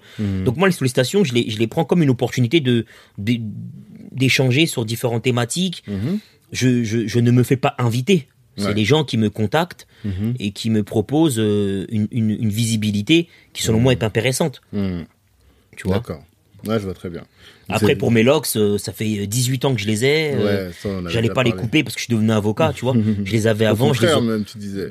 je les avais avant, je les aurais pendant, je les aurai après. Mhm. Tu vois, c'est mon identité euh, spirituelle, c'est mon identité euh, Spirituel, euh, carrément? physique. C'est spirituel, frère. J'ai un lien particulier avec mes locks. Ah, pas spirituel au sens d'un courant religieux Non, comme non, les non. De, du Non, non, non, non, non, c'est quoi. pas, c'est Non. pas, j'appartiens pas à un courant religieux, Mhm. mais euh, quand je dis spirituel, c'est-à-dire que c'est mon état d'esprit. Mhm. Ça, ça, pour moi, ça symbolise beaucoup. Ouais. Ça symbolise le- la, la beauté du, du cheveu afro, ça symbolise euh, la liberté de, de, de, de, de, de- de se vêtir et de, de, se mouvoir comme bon lui semble. Mhm. Je n'ai pas de patron. Les gens, ils comprennent tout de suite que c'est moi le patron. J'en ai pas, en fait, au-dessus de moi. Mhm. Tu vois, c'est un acte d'insoumission. C'est euh, une volonté de montrer que le cheveu noir, il peut être beau quand il est travaillé autrement. Mhm. Beaucoup de gens pensent que c'est des rajouts, Mhm. et ça montre à quel point ils sont ignorants de la texture du cheveu noir, de ce qu'il peut faire, parce qu'il n'y a rien de rajout chez moi, tout est naturel. Mhm. Donc euh, tout ça, c'est c'est c'est des réalités qui me qui me qui me passionnent et qui me bouleversent. Et les, les cheveux les, les cheveux noirs sont magnifiques. Mhm. Et les locks, pour moi, c'est une beauté incroyable. Mhm. J'entends. J'entends et euh, on a dévié sur deux sujets que je voulais aborder. Le premier, donc je disais, art oratoire. Quel conseil tu peux donner à quelqu'un qui euh, n'est pas à l'aise pour prendre la parole en public, qui ne sait pas trouver les mots? Et même au-delà de ça, euh, je trouve qu'il y a un truc dont on parle très peu en art oratoire, Ouais. mais que nous, on nous enseigne beaucoup en, en droit, c'est la, la qualité du raisonnement. Ouais, bien sûr. Nous, quand on a des joutes, toi et moi, je pense que les autres qui sont à côté, ils, ils attendent, quoi, tu Bien vois, sûr, ils sentent que... Quel conseil tu peux donner là-dessus? Bah écoute, euh, tu marques un point fondamental lorsque tu prends le temps d'analyser euh, des fois des échanges entre des orateurs. Parfois, euh, le raisonnement est très faible, pour ne pas dire absent. Mm. Pour avoir un raisonnement, il faut avoir euh, de la matière. Pour avoir de la matière, il faut avoir lu, il faut avoir euh, vécu, il faut avoir euh, voyagé, rencontré des gens. Donc il faut différents vecteurs, différents facteurs de connaissance Mhm. pour être en mesure de délivrer un raisonnement, de délivrer un argumentaire de qualité. Donc faut lire. Lire, lire, lire et encore lire. Après, il faut discuter avec des gens. Parce que la discussion te permet de récupérer des informations, de récupérer des, euh, des notions qui t'échappaient au préalable et qui ne, ne seront plus inconnues pour toi après. Mhm. Après, il faut, euh, il faut aussi euh, travailler. il faut aussi travailler sur la performance au sens littéral, parce que quand tu prends la parole, tu décides de rendre visible et de rendre clair un discours, Mhm. un message. Donc, faut avoir le souci de celui ou de ceux qui vont t'écouter et avoir l'ambition, avoir l'ambition de, de, de travailler sur quelque chose de plaisant. Mhm. Et pour qu'un discours soit plaisant, il faut que le discours y coche euh, différentes euh, cases, Mhm. différents critères. Il faut déjà avoir une diction impeccable. Ouais. Lorsque tu prononces les mots, il faut que les mots soient fluides. Il faut aussi avoir euh, un certain nombre de formules qui vont euh, interpeller euh, les personnes qui t'écoutent parce qu'elles seront pertinentes et elles seront inattendues. Mhm. Donc il faut créer volontairement le contre-pied dans l'esprit de celui ou de celle qui t'écoute. Il faut avoir le souci d'être concis, pas faire des phrases kilométriques qui euh, ne veulent rien dire finalement, mais avoir des phrases courtes, impactantes, qui ont du sens. Après, il faut avoir aussi le souci de laisser respirer l'autre, marquer des silences. Ça, c'est l'aposiopèse. C'est l'art du silence. Deux. L'aposiopèse, l'art du silence. pas. Ok. D'où l'importance d'échanger. Parce que tu m'apprends des choses, je t'apprends des choses. C'est ça. Il n'y a pas que les livres, il y a aussi les conversations avec des gens qui sont des, des Mm. sachants. Et tout à l'heure, quand on a échangé, toi et moi, tu m'as beaucoup apporté Mhm. en, en aparté. Et du coup, quand tu arrives à imbriquer ça dans tes prises de parole, c'est là que tu marques l'esprit de l'autre. Parce que tu lui apportes une clarté dans ton discours, une précision dans tes propos et une nouveauté qui lui échappait pour ceux qui découvrent, Mhm. qui va lui permettre d'être encore plus intelligent qu'il ne l'est déjà. Mhm. Et là, ça, c'est une prise de parole qui est réussie. Mais alors, autant la beauté des formules, j'imagine que c'est la lecture Oui. qui permet beaucoup, en tout cas, de d'enrichir les formules. Mm. Euh, mais euh, la concision, Mm. comment tu la travailles, ça? La concision, tu la travailles en, en faisant un effort de reformulation. Au lieu de dire euh, je vais faire à manger, je cuisine. Mm. Tu vois? Ouais. Au lieu de dire je vais aller faire un tour en bas, je vais me balader. Mhm. La langue française est suffisamment riche pour avoir la même phrase avec le moins de mots, mais qui a le même impact si ce n'est plus. Mhm. Donc c'est un effort de reformulation. On peut toujours faire plus concis, on peut, faire, on peut toujours faire plus court. Encore faut-il avoir envie, et encore faut-il avoir les outils nécessaires pour. Oui, comme dirait, euh, c'est qui C'est le dandy, la noblesse africaine, le noble Herman. africain, Herman. Ludovic voilà. Herman, Ludovic Herman qui dit euh, à qui je passe le, bon, le bonsoir ou le bonjour, salue mes salutations les plus distinguées. qu'il faut euh, maîtriser du- le- beaucoup de mots Oui. et que si tu ne connais que, imaginons, 1000 mots, eh bien tu pourras dire que les choses de ces 1000 manières, alors que si tu en connais 10 000, 20 000, tu pourras dire les choses de différentes manières et travailler à la concision ensuite. Mais il a, il a mille fois raison. Il faut euh, avoir un, un vocabulaire très large, très fourni, pour ensuite épurer. Hmm. Mais tu ne peux pas épurer ce qui n'existe pas. Tout à fait. Tout à fait. Et sur l'autre aspect qui consiste à dire, euh, euh, on peut défendre tout le monde.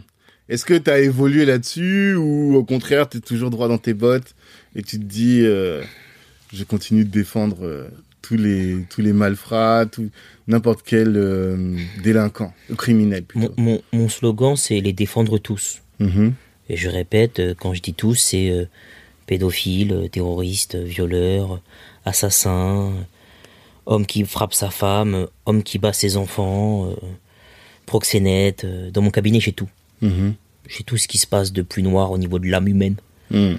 J'ai euh, pédophile, j'ai euh, violeur, euh, j'ai assassin, j'ai j'ai proxénète, j'ai toutes ces, ces, ces- ces- infractions toutes aussi horribles les unes que les autres, je les ai au sein de mon cabinet. D'accord. Et tu arrives à prendre de la distance pour ne pas juger la personne et avoir euh, il y a une avocate que j'ai reçue sur le podcast qui me parlait de la vérité avec un grand V de ma vérité à moi et de la vérité du dossier. Je sais pas si c'est une formule qui t'interpelle. c'est une formule qui est plutôt jolie. Mhm. Euh, je Je n'en ferai pas mienne, mais Ouais. elle est plutôt jolie. Mhm. Moi, je, la vérité ne m'intéresse pas. Ok. Je sais pas ce, ce- cet intérêt ou cette curiosité pour la vérité. Ce qui m'intéresse, c'est euh, l'angle de défense que je vais devoir utiliser pour euh, euh, représenter au mieux euh, la femme ou l'homme qui m'accorde sa confiance. Mhm. Mais la vérité en tant que telle ne m'intéresse absolument pas. Pourquoi? Parce que c'est un, un débat qui est euh, hors de propos dans une salle d'audience. Mhm. Dans une salle d'audience, on sait pas, c'est pas la vérité qu'on recherche. Mm. Dans une salle d'audience, c'est euh, comment faire en sorte que la femme ou l'homme qu'on va être amené à défendre soit défendu euh, de manière euh, la plus efficace. Quand on, quand on est sur le terrain de la vérité, on est sur le terrain de la morale. Exactement. C'est pas un terrain qui m'intéresse, c'est Mm. pas un terrain juridique. C'est ça. Le terrain juridique, c'est est-ce qu'il y a suffisamment d'indices graves et concordants Mhm. pour emporter la condamnation de ces personnes ou pas? S'il n'y a pas d'indices, Mm. en tout cas s'il n'y a pas assez d'indices graves et concordants, et que le doute est important, le doute doit bénéficier à la personne qui est poursuivie. Basta. Le reste ne m'intéresse absolument pas. Mais je pense justement que c'est ce que euh, le grand public ne parvient pas à comprendre.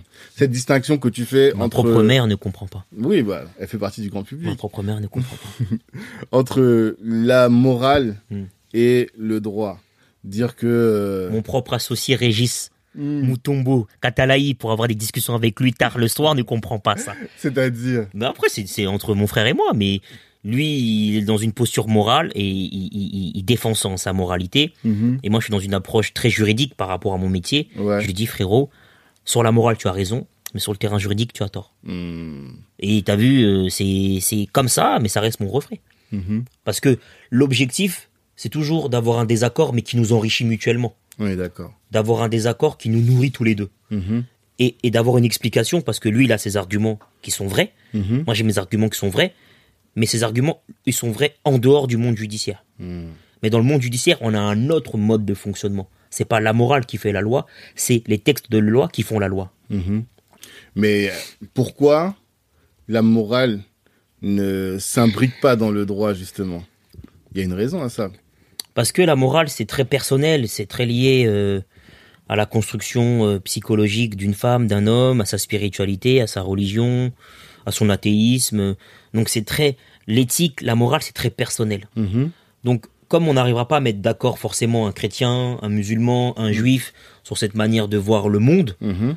euh, on a préféré avoir des textes de loi qui sont euh, détachés d'une morale, détachés euh, d'une morale religieuse, qui sont relativement neutres et qui permettent de régir les comportements des individus. Ou en tout cas, tu, toi, tu penses pas qu'il y a une morale, mais c'est plutôt la morale du plus fort qui s'impose et qui rentre dans le droit. Non, mais après, c'est la, c'est la morale bourgeoise hein, euh, Ouais. qui, qui, qui, qui imbibe les textes de loi. euh, c'est la bourgeoisie qui fait euh, les textes de loi, hein, bien C'est sûr. pas la faut- première fois que tu as dit ça. Je crois que je t'ai entendu dire cette phrase texto déjà Je à souvent. reprises. Ouais, c'est Je ça. dis souvent, c'est la bourgeoisie qui a gagné et qui, impeur- qui impose ses, ses mœurs euh, au Mm. reste de, de- de- de- du pays. Ouais. C'est comme ça. Et donc pour toi, le but, c'est qu'on devienne des bourgeois pour imposer nos mœurs au reste du pays ou pas? Le, le but, c'est qu'on s'embourgeoise euh, et qu'on crée après un, un- un rapport de force qui nous est favorable. Mhm. Bien sûr. Bien sûr, le but, c'est de s'embourgeoiser. Bah, quand tu t'embourgeoises et que tu gagnes euh, en, en argent et que tu gagnes aussi en capital euh, social, en capital intellectuel, et que tu es en mesure de développer une compréhension des enjeux et de développer une analyse euh, stricte des différents rapports de force, euh, tu peux faire voter des lois qui vont dans ton intérêt. Mhm. Mais si malheureusement tu comprends pas comment fonctionne le Sénat, l'Assemblée nationale, le Parlement, tu sais même pas à quoi sert un sénateur ou un député, et que tu es complètement étranger à ces systèmes, malheureusement tu peux pas défendre tes intérêts. Hmm. Ouais. Mais là, ce que tu veux dire, c'est que là, là aujourd'hui, on est sur le terrain économique Ouais. avec des initiatives comme Business Africa et toutes celles que nous on mène. Mhm. L'étape d'après, c'est le lobbying. Totalement, Mhm. totalement. C'est une manière aussi de défendre ses intérêts euh, en cas de pépin euh, et de peser politiquement, bien sûr. Sur quel type de problématique? Si on avait euh, un lobby puissant aujourd'hui, sur quel sujet tu voudrais qu'il se mobilise? Sur la destruction des, de ces, de ces euh, quartiers maudits qu'on appelle euh, la TES, euh, le Tchex. euh, il faut qu'on se mobilise et qu'on arrête de croire que c'est top de venir de là, tu vois. C'est éclaté, en fait. Les gens sont incroyables. Mhm. Je fais la différence entre les gens et les bâtiments. Ouais. Les gens sont incroyables parce que tu rencontres des gens qui sont vraiment bluffants, riches en, en émotions, riches en intelligence. Et moi, j'ai des rencontres qui m'ont bouleversé, qui ont bouleversé ma vie. Mhm. Mais les endroits en tant que tels, les bâtiments, la construction, comment ça a été pensé, comment ça a été mis en place, c'est une horreur absolue. Les quartiers nord sont d'une laideur incroyable. Mhm. Euh, les bosquets, c'est d'une laideur incroyable. Euh, le, le, euh, la, la, la ZUB de, Nîmes, c'est d'une laideur incroyable. Mhm. Tu vois? Marrant. Lanou à Montreuil, c'est d'une laideur incroyable. C'est moche. Mais en fait, c'est marrant que quand je te dis. Et je fais la distinction entre les bâtiments et les gens. Ouais, non, ça j'ai bien compris. Mais ce qui me surprend, c'est quand je t'ai dit quel, sur quel sujet la communauté noire doit se mobiliser, Mm. tu penses aux cités. J'aurais jamais pensé à ça en fait. Ah, pour- Pourtant, on est en surnombre dans ces cités. Là. C'est vrai. En fait, on est en surnombre dans les cités, Mm. c'est-à-dire proportionnellement dans les cités, on va être, on va retrouver majoritairement des noirs, en tout cas dans certaines cités. Mhm. Euh, mais est-ce que c'est de- parmi les problématiques Problématique numéro un. Tu penses? Bah, écoute, euh, l'être humain, c'est une graine. En fonction de l'endroit où il grandit, son environnement a un impact sur lui. Mhm. Donc quand tu grandis dans un environnement où malheureusement tu as accès très tôt aux stupéfiants, tu as accès très tôt aux différents euh, marchés que sont le marché de la, des armes, que tu as accès trop tôt à un environnement criminogène, malheureusement pour toi, tu as plus de chances de mal tourner. C'est pas automatique, hein. Non mais les statistiques font que tu as Mhm. plus de chances de finir à fleury-mérogis que de devenir fleuriste. Ok. Voilà. Donc, à un moment donné, comme on a des, on a des chiffres qui nous montrent que aujourd'hui beaucoup euh, de Noirs sont en prison, et j'y vais régulièrement pour m'en rendre compte, Hmm. comme par hasard, quand tu interroges un peu leur lieu de vie, tu découvres qu'ils sont dans des lieux de cité. Tu te dis peut-être que les gars, si on avait grandi en zone pavillonnaire, dans des endroits un peu plus calmes, on aurait réduit les chances de nous retrouver incarcérés. Hmm. Peut-être qu'il y a un lien entre le lieu où on a grandi et le fait qu'on se retrouve là. Je dis pas que toutes les personnes qui habitent en cité finissent en prison. Mhm. C'est pas mon propos. Mhm. Je sais qu'il y a des idiots, des idiotes qui vont penser ça alors que c'est pas le cas. Je dis que grandir en cité nous donne accès en termes de négativité à des choses qu'on n'aurait pas si on avait grandi en zone pavillonnaire. Hmm. D'accord. Moi, j'ai vu des choses à 8 ans, 9 ans, 10 ans que je n'aurais pas dû voir. J'ai vu des, euh, des clients euh, prendre de la drogue dans mon hall alors que j'avais 8 ans, 9 ans, que je revenais d'école et que je montais les marches. Hmm. J'ai pas à perdre euh, mon innocence de cette manière aussi brutale. Mais ça, tu penses que c'est les bâtiments qui font ça? Bah, écoute, euh, si c'est pas les bâtiments, qu'est-ce que c'est? Non, mais parce que tu peux te shooter dans les parcs. Bah là, tu vois. Euh, D'accord, mais c'est pas, euh, excuse-moi, euh, c'est pas au jardin des Tuileries qu'il y a des mecs qui shootent. hein. Non, mais Porte de la Villette, c'est pas la cité. D'accord. À la base. Porte de la Villette, c'est pas la cité. Mais Ouais. encore le nombre de cités qu'il y a dans, le- dans le, Pas dans le très secteur. Hmm. Encore comment c'est concentré. Mhm. Tu vois? Actuellement, Parc de la Villette, ils ont créé des nouveaux bâtiments, ils ont du mal à les louer Mhm. parce que les gens disent je peux pas habiter, il y a des crackers. Ah, moi, je pourrais pas, en tout cas. Pourtant, il y a des logements sociaux. Non, je Donc il faut pas. réfléchir à ça. Et si on devait créer un lobbying, c'est pour détruire ces zones qui sont des zones d'une laideur absolue. Hmm. Pourquoi toutes les personnes qui ont de l'argent, ils se barrent, ils reviennent pas? Pourquoi ils veulent pas pour leurs enfants ce qu'ils ont vécu eux-mêmes? Si c'est un endroit qui est fun, c'est ouf la cité, pourquoi les gens dès qu'ils ont un bif, ils se barrent Faut qu'on arrête de se mentir. Non, c'est intéressant. Moi, c'est pas tant sur le fait de savoir si c'est pertinent ou pas, mais c'est surtout de me dire est-ce que c'est l'un des sujets prioritaires et c'est marrant que, enfin, c'est rare qu'on, dans nos milieux, Mhm. on en fasse un sujet prioritaire. Parce que les gens n'ont même pas conscience, ils l'ont banalisé. Mhm. Pour beaucoup, les gens, c'est cool d'habiter en HLM. Hmm. C'est, c'est, euh, ah, je suis en HLM. C'est, ils sont arrivés. Hmm. Sauf que tu exposes ton fils ou ta fille à des choses qu'il ne devrait pas vivre. Mhm. Tu sais pas que ton fils, quand il descend, il est spectateur de choses qu'il ne devrait pas expérimenter à 10 ans, 11 ans, 12 ans. Hmm. Non, mais c'est bien compris. Mais t'es content parce que tu payes un loyer à 300 euros. En Ile-de-France, je sais pas si ça existe encore, mais on s'est compris en tout cas. On s'est compris. Intéressant. Dernier point que je voulais aborder avec toi, forcément. Déjà, dernier, ça Bah, va vite, hein. Tranquille. On a déjà fait deux heures la dernière fois. Ah, Je vais épargner. Bah, tu me dis euh, que c'est, c'est numéro 1. Comme quoi, la longueur n'a pas empêché Ah, d'être mais le ça, de numéro toute façon, 1. moi, j'ai toujours dit, hein. J'ai des épisodes qui durent 4 heures, euh, tranquille. Ça, c'est, ça n'a pas d'impact. C'est, comme les morceaux de Kofi Olomide, c'est interminable. c'est ça. C'est la qualité qui prime, en tout cas. Non, euh, l'autre sujet, c'est l'entrepreneuriat. Ouais. Là, aujourd'hui, donc, tu t'es posé en défenseur de l'entrepreneuriat noir. Hmm. Et, euh, Afro, j'irais plutôt afro. Parce que noir, c'est clivant. J'irais plutôt afro. Pourquoi? Parce que euh, noir, c'est ça, c'est- ça, ça, ça, ça crispe un peu les gens et je préfère dire afro, c'est beaucoup plus cool. Mais Afro, tu sais que ça crispe euh, les Antillais. hein. Beaucoup d'Antillais, en tout cas.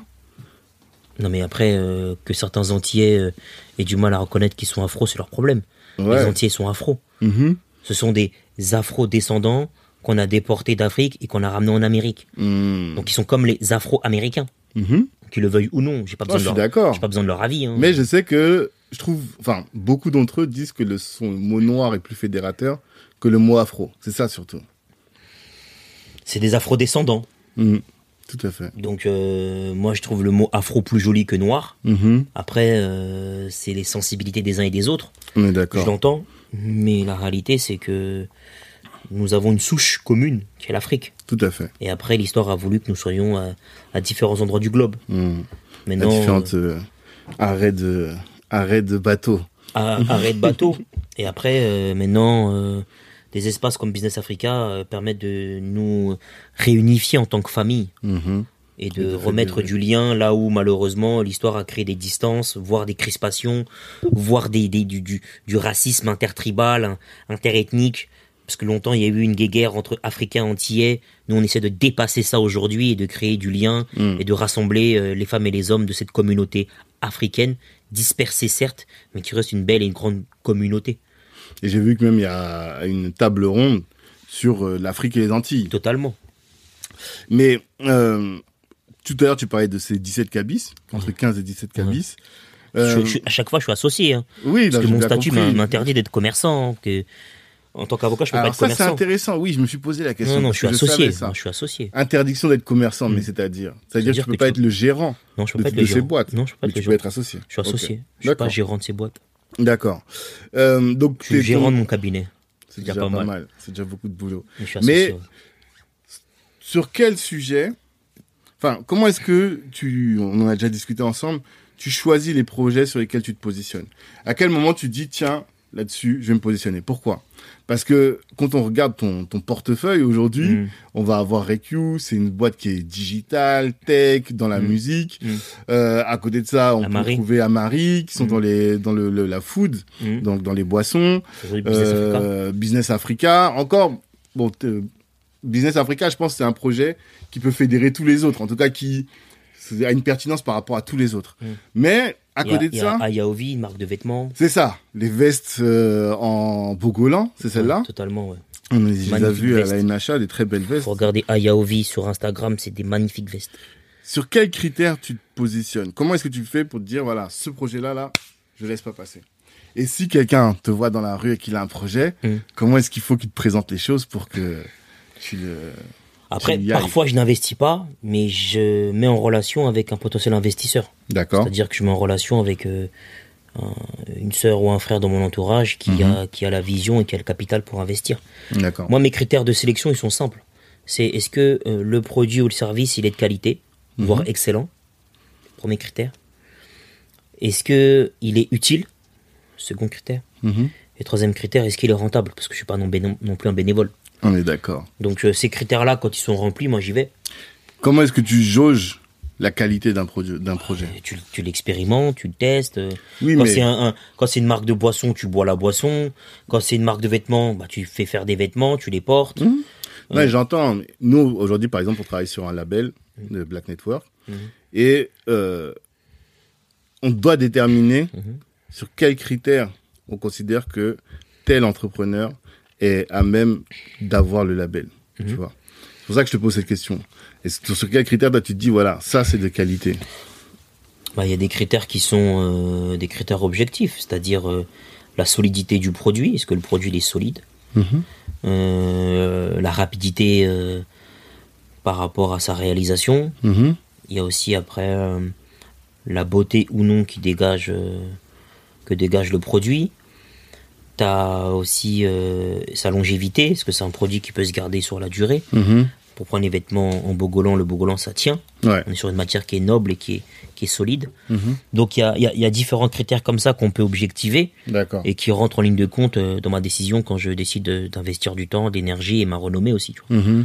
Si, aussi petite soit-elle. Et tu prends des participations de quelle ampleur? Parce que tu as une réputation dans le game maintenant.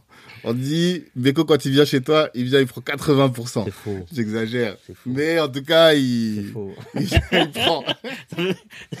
Ça va me créer des polémiques bientôt. C'est- Non, j'exagère. Non, non, non, non, non. Mais euh, comment, voilà. Est-ce que tu as une politique? J'ai une politique, c'est entre, c'est entre, entre 20 et, et 40% que je prends, ouais. D'accord. 20 et 40%, ouais. Hmm. D'accord. Et euh, au-delà de ça, donc, t'as pas de... J'ai une exception. Chaque mon petit frère, on a un salon de coiffure, il est à 51, moi j'ai à 49. D'accord. Où ça Mon petit frère Laurent, on a un salon de coiffure dans le 9-4. Ok. Donc, euh, ça fait partie des 15. là. Celui-là, je ne connaissais pas. je savais qu'il y en avait choses, des choses que tu connais pas, mon frère. Et il y en aura d'autres qui vont arriver, là. Ouais. Ouais. D'accord. Est-ce qu'il y a une, euh, il y a une activité dominante Des choses que tu vois quand même, tu te dis, voilà, moi, Mon activité dominante, plus- c'est- mon cabinet. au-delà du cabinet, bien sûr, cabinet. bien. Mhm. Euh, après, aujourd'hui, c'est Business Africa. On prend beaucoup de temps, beaucoup d'énergie. Ouais. Et après, les autres, euh, en réalité, ils tournent sans moi. Deux fois, je mets de la lumière, de la visibilité. Hmm. Mais euh, ils ont pas besoin de moi pour tourner. D'accord. Mais qu'est-ce que tu apportes T'es plutôt un shadow investisseur, quoi. Non, Du sleeping investisseur. Non, non, non, j'apporte pas que de l'argent. J'apporte aussi une vision. Ok. J'apporte aussi un réseau. Mhm. J'apporte une visibilité. Mhm. Euh, donc je j'apporte aussi euh, une expertise puisque Mhm. maintenant je commence à comprendre ce qui marche, ce qui marche pas. Ouais. J'ai euh, j'ai un peu d'expérience dans le game, donc je vois un peu euh, ce qui peut être utile et ce qui ce qui serait pertinent de ce qui ne le serait pas du tout, tu vois. Hmm. Donc j'apporte ça. Après il y a les funérailles des tabous, j'ai oublié même de parler de ça les funérailles des Ouais. tabous. C'est euh, c'est Régis, c'est euh, Philippe Fabignon et c'est moi, on est trois coproducteurs. D'accord. Une émission qui est en train de, de, de, de grimper de plus en plus au sein de la Complètement. communauté. Complètement. Donc euh, j'interviens sur ça. Mhm. C'est quoi le but avec les J'interviens aussi sur la récré. La Ben oui, mais c'est ça que je te dis. J'ai La vu, je te dis. Maintenant, en fait, parce que les gens ils savent pas, comme ils connaissent pas ton univers, des fois ils voient des logos, ils savent pas que c'est toi qui es derrière. Mais La moi, récré. j'allume la récré et La je récré. dis, je vois un mari.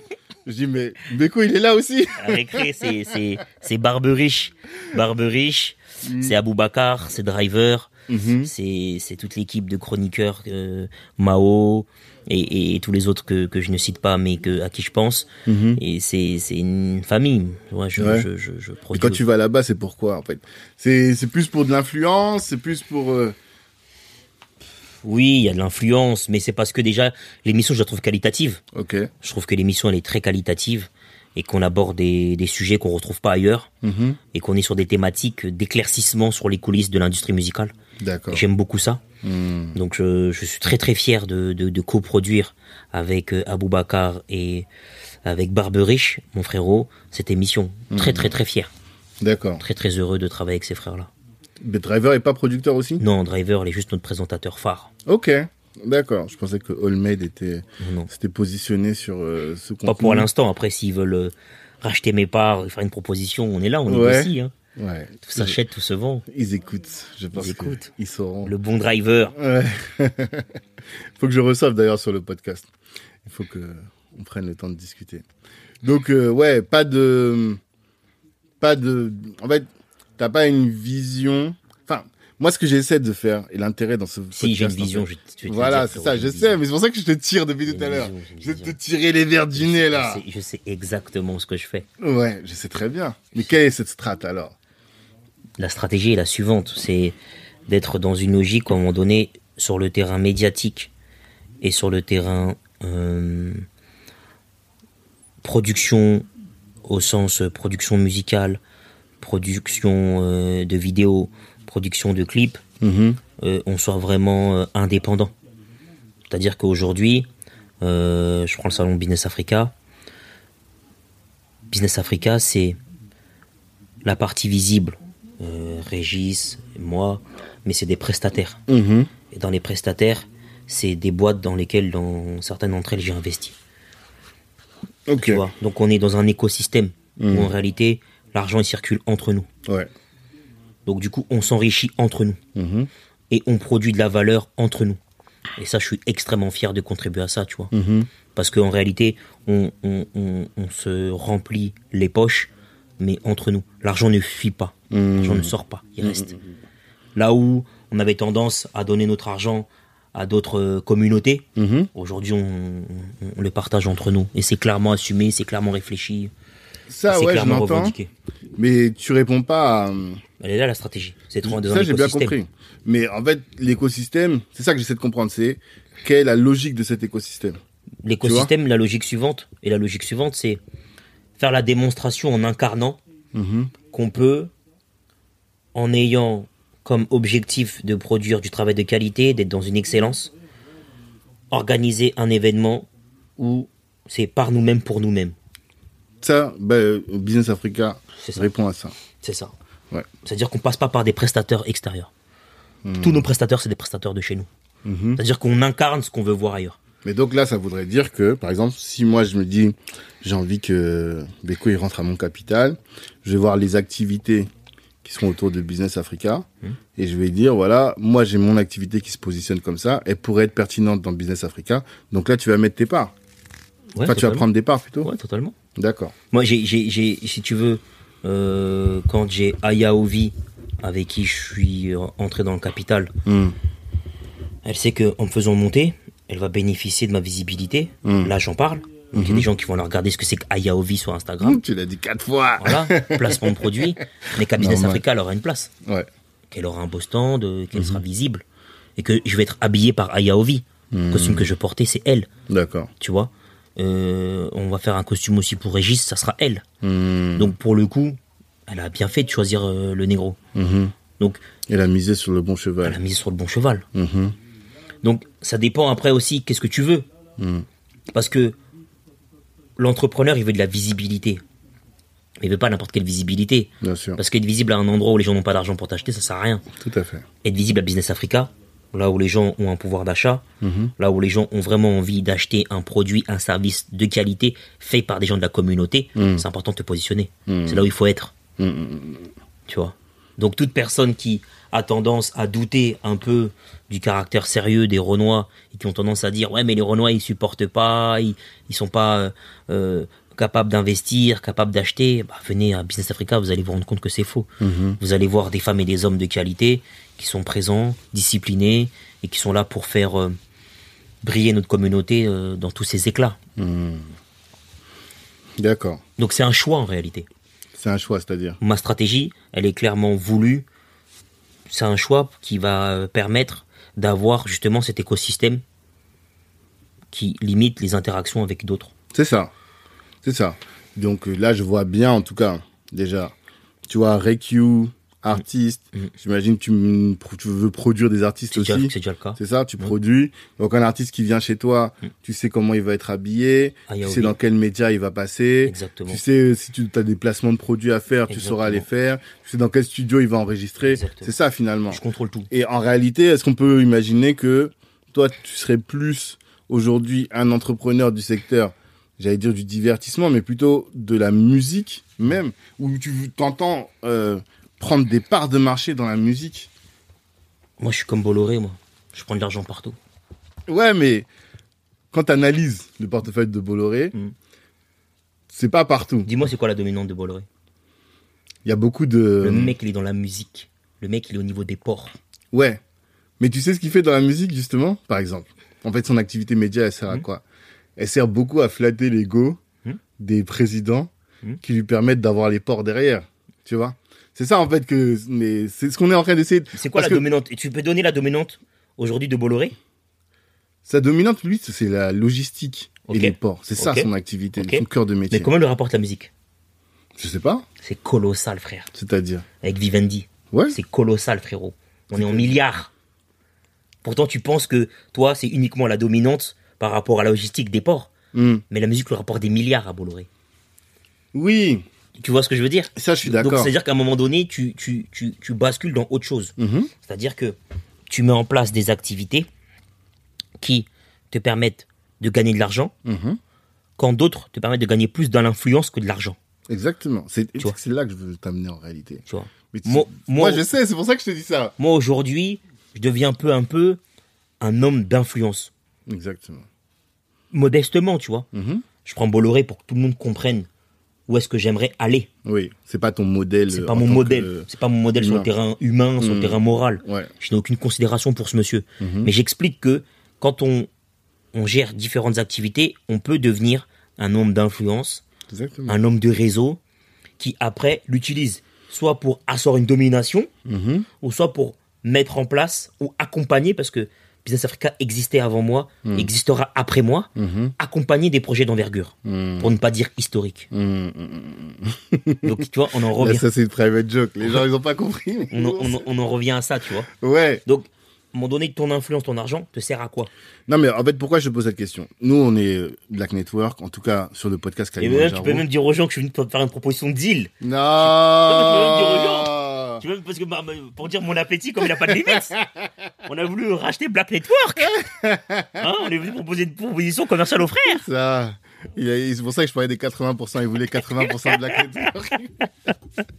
non, on joke. Mais c'est plutôt par rapport euh, à notre audience, tu Bien vois. sûr. Et euh, l'idée, c'est que les gens nous écoutent et puissent se dire, ah ok, Beko, il est avocat. Mm. Mais il pourrait se contenter d'être avocat. C'est pas aujourd'hui... euh, Mais c'est éclaté. euh, comment ça, c'est éclaté? Mais être juste avocat, c'est nul. Bah, je sais pas, les Sarkozy, c'était des avocats. ils ont Sarko- fait... Sarkozy, il est devenu président de la République. mon frère. Exactement, mais je... ah, peut-être qu'il a eu d'autres actifs. En fait, je vois sais même pas. Il est devenu président de la République. Et pour toi, avocat, c'est pas Être- suffisant être- par rapport à tes ambitions. Être, être que avocat ne m'intéresse pas. C'est marrant ça. Ça m'intéresse pas. Alors que depuis t'as l'âge de 10 ans, t'es là, tu dis Oui. tu veux faire ça. Oui, oui. Mais je voulais, je voulais devenir avocat parce que pour moi, c'est important euh, d'être euh, à l'aise à l'oral, Hmm. de prêter la parole ou de porter la parole euh, d'une tierce personne, de défendre euh, des femmes et des hommes. Pour moi, c'est important. Je le ferai Mm. toute ma vie. Ah, Tant que j'ai le souffle, je le ferai tout le temps. d'accord. Mais je ne peux pas me limiter à ça. Hmm. J'ai trop d'énergie. Mhm. Euh, j'ai trop de projets en tête. Ça te prend pas assez de temps d'être avocat? Ça me prend beaucoup de temps. Ça me prend même une partie de mon âme. Mais j'imagine. Parce que à chaque plaidoirie, je laisse un petit bout de moi. Hmm. Mais en même temps, euh, j'ai envie d'expérimenter autre chose. D'accord, Tu vois? D'accord. Parce que je sais que j'ai les capacités intellectuelles et euh, les capacités spirituelles pour expérimenter autre chose. Hmm. J'ai pas envie de me restreindre. Mhm. Donc aujourd'hui, tu me dis, ne sois qu'avocat et n'expérimente pas d'autres aventures humaines. Ouais. J'arrête. J'ai pas envie. Ah. Non, non, j'arrête. Ça m'intéresse pas. Mais c'est là, moi c'est bien, tu vois, parce que c'est vers 1h20 que là ça commence à sortir. Hein c'est quoi le but? Ça m'étonne pas. hein. Le rêve. Non, le rêve, déjà les rêves, c'est pour ceux qui dorment. Donc moi personnellement, je n'en ai pas. Je dors pas. Il y a des gens qui rêvent éveillés. Moi, je sais pas. En tout cas, moi, moi, avec ce podcast, je vis un rêve éveillé. Ah, tu viens rêver éveillé. En tout cas, c'est le tien. Mais euh, j'ai pas de rêve. J'ai des objectifs. Ok. Mais euh, l'objectif qui est le mien, c'est de vraiment euh, Être utile. Ça, tu l'as dit. au-delà, d'être utile, parce que c'est une, une réponse politiquement correcte. Je sais, c'est pour ça. on est entre nous. Personne ne nous écoute, donc maintenant on sait. Non, non, non. le- le- L'objectif, c'est d'être euh, une référence au sein de ma communauté. Hmm. C'est c'est clairement ça. C'est devenir euh, une, une, une personne ressource Mhm. pour ma famille, pour mes proches et pour ma communauté en général. D'accord. Et pour le reste de l'humanité, pourquoi pas. D'accord. Non, genre tu te vois en. En... L'ambition, elle est pharaonique. C'est ça. Hmm. Tu connais. L'ambition, c'est elle est ça. pharaonique. Mais justement, tu te vois en pharaon, laisser. Parce que tu l'as abordé tout à l'heure, en off encore, on a discuté peut-être une heure en off. Mm. T'as, euh, Pourquoi est-ce que moi j'aime le terme ambition pharaonique? Parce que les pharaons, ils sont pas contentés d'exister. Ils ont laissé des choses. Ouais. Et tout à l'heure, tu parlais de créer des institutions. Totalement. C'est quoi ton, ton raisonnement par rapport à C'est ça? créer une dizaine d'institutions fortes. Mais pourquoi est-ce que c'est important d'avoir des institutions Parce Et parce comment tu définis l'institution? C'est quoi pour toi une institution? Une institution, c'est exemple le Real Madrid, Ok. c'est-à-dire un club de foot mythique qui a remporté des prix, Mhm. qui a remporté des titres et qui euh, existait avant Karim Benzema, qui a existé pendant Karim Benzema Mhm. et qui existera après Karim Benzema. D'accord. C'est mettre en place une institution, c'est des, c'est euh, un bâtiment, c'est euh, un lieu, c'est des textes, c'est des règles qui euh, survivent aux hommes. Hmm. Donc toi, ton but, est-ce que tu es dans cette recherche, moi je sais que c'est la mienne, d'immortalité, en Oui. laissant l'institution Bien sûr, D'accord. bien sûr. Hmm. Il faut, faut, faut assumer ce côté mégalo. J'ai un est côté mégalo que j'assume complètement, tu vois. Mhm. Donc je, je, je, je cherche à marquer mon époque et si je la marque, mon époque me rendra hommage. Hmm. D'accord. C'est complètement assumé. Ok. Mais c'est bien de le, le dire et de le Oui, savoir. Oui, mais après, après on laissera la fausse modestie aux autres euh, qui, qui- qui- qui font semblant d'être totalement désintéressés par tout ce qu'ils font euh, Mm. et d'agir uniquement avec une bienveillance, bienveillance absolue, tu vois. Mhm. Ça, c'est pour les tartuffes. Ouais. Nous, on n'est pas dans la tartufferie. Non, non, on assume qu'il y a un côté un peu mégalo, un côté un peu euh, pas homme providentiel, parce que Mhm. c'est pas du tout comme ça que je le vis. Je le vis pas du tout comme un homme providentiel, mais je le vis davantage comme un bâtisseur. Mm. Quelqu'un qui, qui crée des espaces où il y a des interactions, où il se passe quelque chose, euh, une volonté de, de, de, de créer des, des lieux, des sanctuaires, pour que, une fois partis, ces lieux servent aux contemporains et aux descendants. Mm. Il y a une volonté qui est assumée. D'impacter par l'institution Ouais. et que ton passage finalement sur Terre ne soit pas vain, quoi. ce soit pas vain et que mes enfants puissent dire mon père il a aidé à, à la construction de telle telle euh, institution euh, il avait dit qu'il ferait ça il l'a fait euh, Mhm. avec des femmes et des hommes extraordinaires qui l'accompagnaient parce que tu ne réussis pas seul Mhm. ça aussi moi je suis contre le mythe du self-made man Mhm. donc une réussite n'est jamais seule il y a toujours des gens qui t'accompagnent qui te donnent de la force qui te donnent de l'énergie qui te donnent de l'argent qui te donnent de plein de choses plein de ressources donc euh, oui l'objectif c'est de créer des institutions euh, avec des femmes et des hommes autour de moi ouais. D'accord. Et donc, si on en revient, du coup, la boucle est bouclée. Business Africa, c'est une institution? Pas encore Pas encore? pas encore Qu'est-ce qui lui manque pour devenir une Il institution nous manque euh, quelques éditions, D'accord. il nous manque euh, quelques démonstrations de force, Mhm. mais si euh, Dieu et les ancêtres nous prêtent vie, nous serons une institution incroyable. Mm. Parce que l'objectif, c'est toujours pareil, c'est par nous-mêmes pour nous-mêmes, Mhm. c'est valoriser les femmes et les hommes de notre communauté, qui pour euh, certains d'entre eux sont euh, des gens euh, incroyables, extraordinaires, avec des, des talents, avec des potentialités époustouflantes. On sait les mettre en avant, leur donner la lumière qu'ils méritent, leur donner la visibilité nécessaire, et les voir prospérer, et les voir devenir riches, riches intellectuellement, riches spirituellement et riches financièrement. Donc c'est ça que Business Africa a pour mission. Ok. Et à quel moment est-ce que tu as des KPI qui te permettront de dire, voilà, là, ça y est, je peux m'asseoir et me dire, on a atteint ce qu'on voulait atteindre? Quand on remplira moins les prisons. Moi, mon critère, c'est les prisons. Ouais. On est en surreprésentation. tu verras que des, que des noms noirs, tu te diras, ok, c'est bon. Quand on sera moins en surnombre dans les maisons euh, d'arrêt, Mhm. Je me dis là, on a, on a franchi quelque chose. Ok. Là, pour l'instant, on est, on est en surreprésentation par rapport à la population que nous représentons en France. Là, j'ai vu la vidéo, je sais pas si t'as vu, le karting à Fresnes, là. Ouais. Il y avait que des Renois. Ouais. Même les gardiens. C'est ça qui m'a surpris, tu Ouais. vois. On dirait qu'il y avait que des Renois dans la. C'est une dinguerie. C'est une dinguerie. Bah, moi, j'y vais régulièrement. euh, C'est incroyable. Hmm. Ça me fait mal au cœur. Non, c'est affligeant, Mon âme est meurtrie. j'imagine. Mais par rapport à, à Business Africa, je te parlais en termes de KPI. Hein. Hmm. Comment est-ce que tu vas te dire, voilà, là, Business Africa a fait son taf. On est, on, on est sur la bonne lancée, on est dans quelque chose. En fait, Business Africa ne fera jamais son taf. Parce Mhm. qu'on est sur une, une, une, une visée qui est impossible. Nous, on veut le laisser à nos enfants. Hmm. Pour en avoir parlé avec Régis, euh, on veut que l'événement se, se devienne une tradition, un peu comme le salon de l'agriculture. Ouais. Donc euh, ça sera notre événement à nous, euh, notre kermesse, notre Noël, euh, notre Aïd, ça sera notre événement annuel à nous. Hmm. Et on viendra pour euh, tisser du lien, rencontrer des gens, euh, des parents emmèneront leurs enfants, qui eux-mêmes emmèneront leurs enfants après. Hmm. Donc c'est c'est c'est quelque chose qui ne s'arrêtera pas. D'accord. Et je ne veux pas que ça s'arrête parce que Régis et moi on n'est plus là, ça n'a pas de sens. Hmm. On n'a pas créé, il n'a pas créé ça pour sa gloire et je l'ai pas rejoint pour notre gloire. On l'a, je l'ai rejoint parce que je sais qu'on peut mettre sur pied un espace où euh, réussite, euh, excellence, amour, bienveillance, prospérité se retrouvent euh, pour la communauté africaine. Ok, bah c'est top, c'est top. Euh, je pense qu'on a fait un bon tour.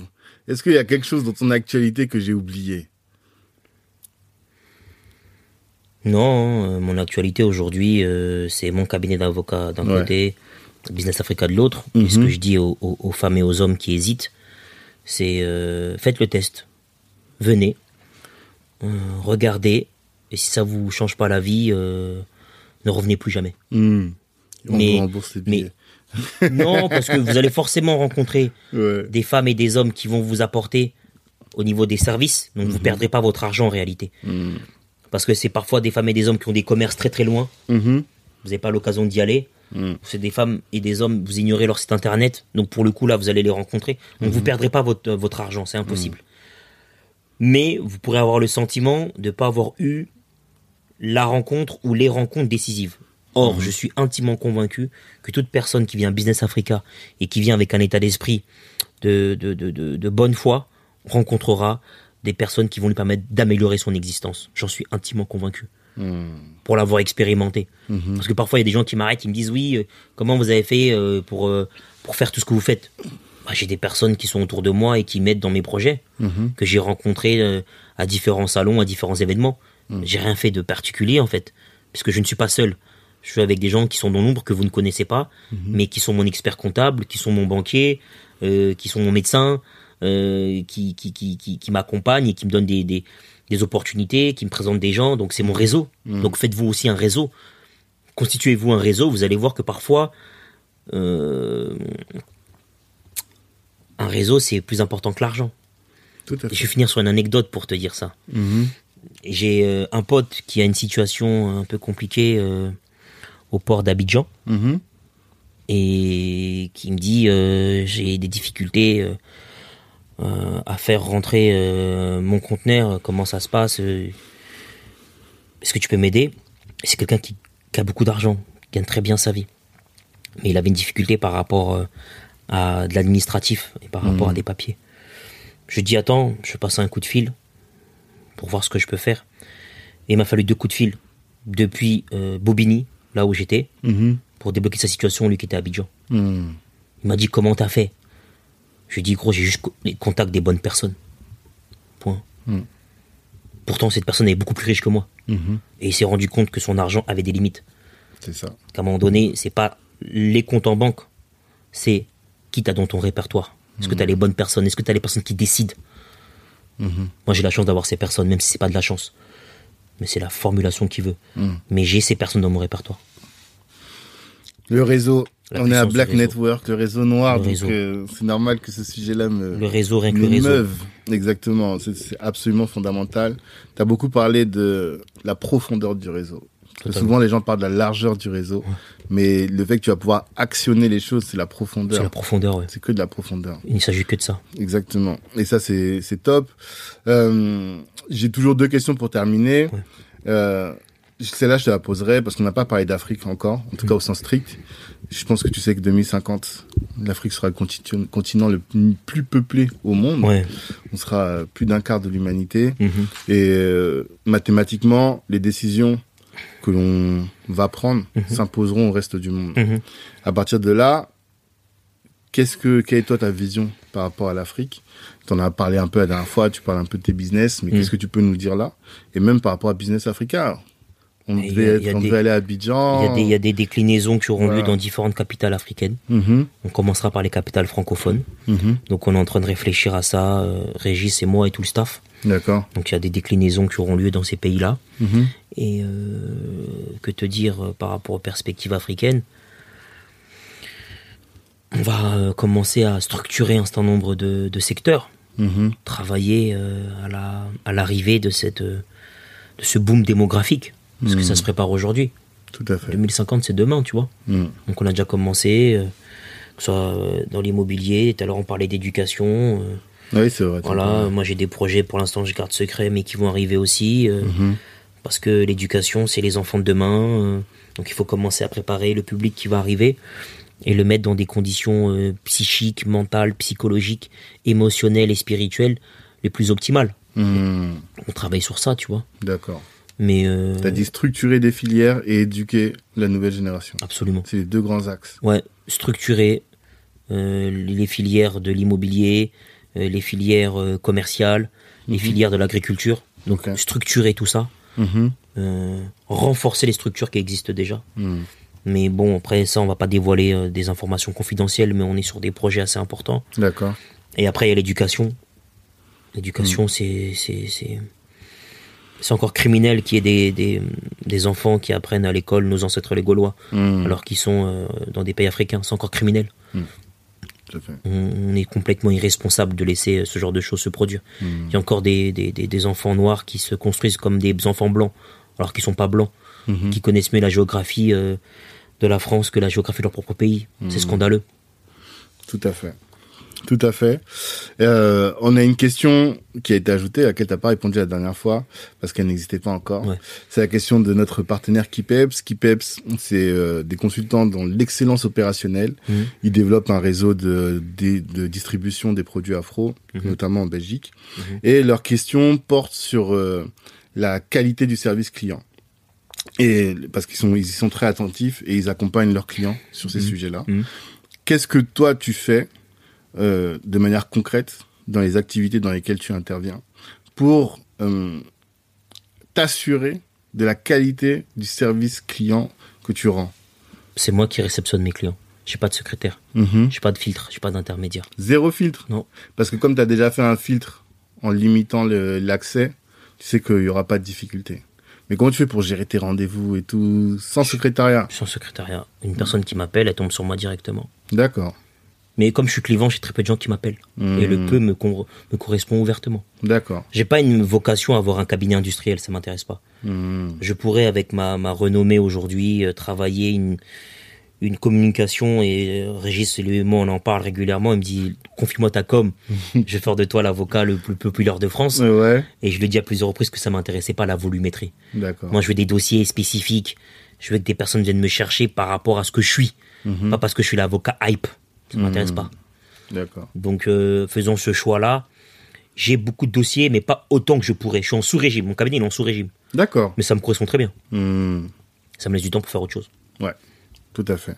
Donc, Donc- euh, le service client, c'est que c'est, moi qui suis mes, mes, euh, mes clients. Mhm. C'est moi qui leur réponds. C'est moi qui leur écris. C'est moi qui me Oui, mais en termes de process, pour un, parce que tu sais que dans la communauté, on nous Mm. reproche beaucoup ça, la qualité du service client, Mhm. le délai qu'on prend pour euh, traiter les, les demandes, euh, le, le Après, il y a des délais qui sont incompressibles. incompressible, bien qui sûr. sont qui sont pas liés à ma personne, qui sont liés à à la fait. procédure, qui Tout sont liés euh, aux convocations du juge, au Mhm. tribunal. Donc pour le coup, ce sont des, euh, des réalités qui m'échappent. Mhm. Non, je parle pas de toi en particulier. Ouais, hein. bien sûr. Je parle en général. On parle par exemple souvent des restos africains. Ouais. Les gens, ils arrivent. Mais, ouais, mais les restos africains, il faut savoir, ils ont beaucoup de monopoles. Mhm. faut dire ce qui est, les restaurants africains, ils ont beaucoup de monopoles. C'est-à-dire. Mais il n'y a, pas- il y a pas beaucoup de restaurants africains. Mhm. Aujourd'hui encore. Encore aujourd'hui, il n'y en a pas assez. Ah, il pourrait y en avoir plus. On peut en avoir plus, il doit en avoir Mhm. plus. Pour Mhm. créer de la concurrence et faire en sorte que ceux qui sont là, qu'ils arrêtent de se comporter comme ils se comportent. Ah, ok. En fait, pourquoi, que- pourquoi, pourquoi beaucoup sont nonchalants, euh, beaucoup ne sont pas euh, à la hauteur de nos espérances? Parce qu'ils sont tout seuls. Mhm. Stimulez-les, créez des boîtes, Mhm. créez de la compétition, vous allez voir qu'ils vont faire attention, Mhm. qu'ils vont être plus investis. Mais quand tu es en monopole et que tu sais quoi qu'il arrive, les gens vont venir, parce qu'il n'y a pas grand-chose en termes de propositions sur le marché, Mhm. c'est bon, t'es en moonwalk, Ouais, je vois ce que tu veux dire. tu fais pas d'efforts. D'accord. C'est comme dans un couple. Mhm. Si euh, monsieur ou madame a le sentiment que tu peux pas avoir autre chose et que à part elle ou à part lui, il y a rien, c'est mort. Il faut lui faire comprendre de manière directe ou indirecte Ouais. que tu es convoité par d'autres personnes. Que ce soit vrai ou faux. Hein. Ouais, ouais. Même pour qui c'est faux, faut inventer. Hein. Tu, Mm. tu, tu- tu crées. Hein. Mais si l'autre n'a pas le sentiment que tu es convoité et que tu n'as pas de valeur aux yeux des autres, le désir est mort. La concurrence est saine pour le business, tu penses? La concurrence est ultra saine pour le business. Dans une certaine limite, quand même. Parce qu'après, tu es obligé de dégrader de la valeur pour retenir les clients et finalement, ça, ça sert personne. Pourquoi dégrader la valeur Je comprends pas. Parce qu'en fait, si euh, le, ser- le service coûte 10, tu vois, bah, il y a une image que j'ai vue sur euh, Facebook là récemment, Mhm. c'est ça, et qui illustre bien ce principe. Mhm. Deux femmes vendent des œufs, tu vois. Mhm. Il y en a une qui les vend à 120, Mhm. l'autre qui la vend à 130, Mhm. tu vois. Mhm. Elles se font concurrence. Ouais. Et donc, euh, elles se jaugent, elles se jaugent. Il y en a une qui dit, bon, bah, ce que je fais, je vais mettre mes œufs à 100 Mhm. pour être sûr que euh, je vais vendre. Mais en faisant ça, elle a dégradé de la valeur, tu vois. C'est ta C'est-à-dire- perception. Elle a, bah, c'est mathématique. Non. C'est-à-dire qu'elle elle valait- elle, vend- elle vendait les œufs à 120, Mhm. elle les vend à 100. Elle a Mhm. perdu 20 par œuf, tu vois. Mais ce que là où l'autre a fait, ben, elle, a- elle a acheté ses 100, Mhm. et elle les a revendus à 150 vu que l'autre, elle avait plus rien. Mhm. Ça veut dire que la concurrence en soi, ça peut avoir un impact négatif dans Ouais. certaines circonstances. Mais, mais, mais qui te dit que c'était pas le plan de la dame de les vendre à 100 et de ne plus avoir rien à côté? Parce que vendre son stock, c'est aussi l'objectif d'un commerçant. Oui, mais du coup, tu as dégradé de la valeur. C'est ça que je te Tu dis. n'as pas dégradé ta valeur puisque tu as vendu ton stock. Oui, mais tu as vendu ton, ton stock avec une marge de 10. Mais la volumétrie, tu comptes la volumétrie ou pas? Non, c'est pas ça que je te dis. Non, je comprends ce que tu veux dire. Oui. Mais est-ce que tu comptes la volumétrie? C'est-à-dire, tu dis que cette femme, elle a vendu 100. Mm. et elle a vendu l'intégralité de son stock à la Ouais. concurrence. C'est ça. Mais est-ce que c'est peut-être pas l'objectif de cette dame, finalement, de ne plus avoir de stock? Peut-être. Mais ça fait que ça dégrade de la valeur. T'es d'accord avec moi? Je suis pas d'accord avec toi. Ah. Parce que pour moi, en fonction de ton objectif, c'est toujours pareil. Euh, tu prends l'exemple de Dr. Dre. Hmm. Dr. Dre, son objectif, c'est d'être milliardaire. Ouais. Donc, il a l'opération Beats qui vend à Apple. Mhm. Aujourd'hui, Apple a volontairement coulé de Beats by Dre. Mhm. On n'entend même plus parler de la marque. Mhm. Euh, Aujourd'hui, euh, on parle plus des AirPods qu'au d'autres choses. Ouais. L'innovation avec Beats by Dre n'existe plus. Ouais. Puis certains pourraient dire Ah, Dr. Dre, il a tué sa marque, euh, comment ça et tout. Non, lui, il a Mais pris son milliard. Lui, il voulait être milliardaire. Ouais. Il a fait une vidéo avec Tyrese, il était content de dire Je suis l'un des premiers Renois milliardaires du ghetto. Mmh. Ouais, Son objectif, ouais. il a été atteint. Ouais.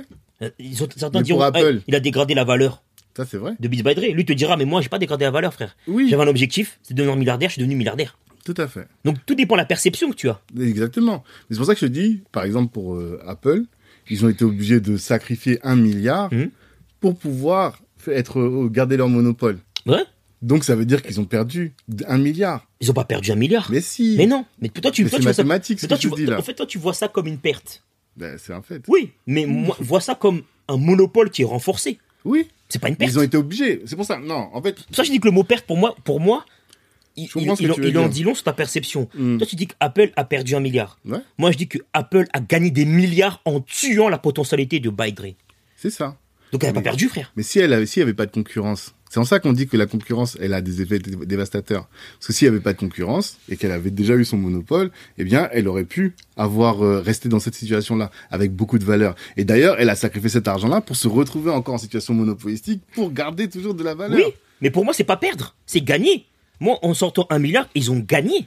Oui, Parce qu'ils ont gagné encore un monopole qu'ils ont euh, augmenté. c'est ça. Là où peut-être un mec comme Dre aurait pu se dire Je m'en fous d'être milliardaire. Hmm.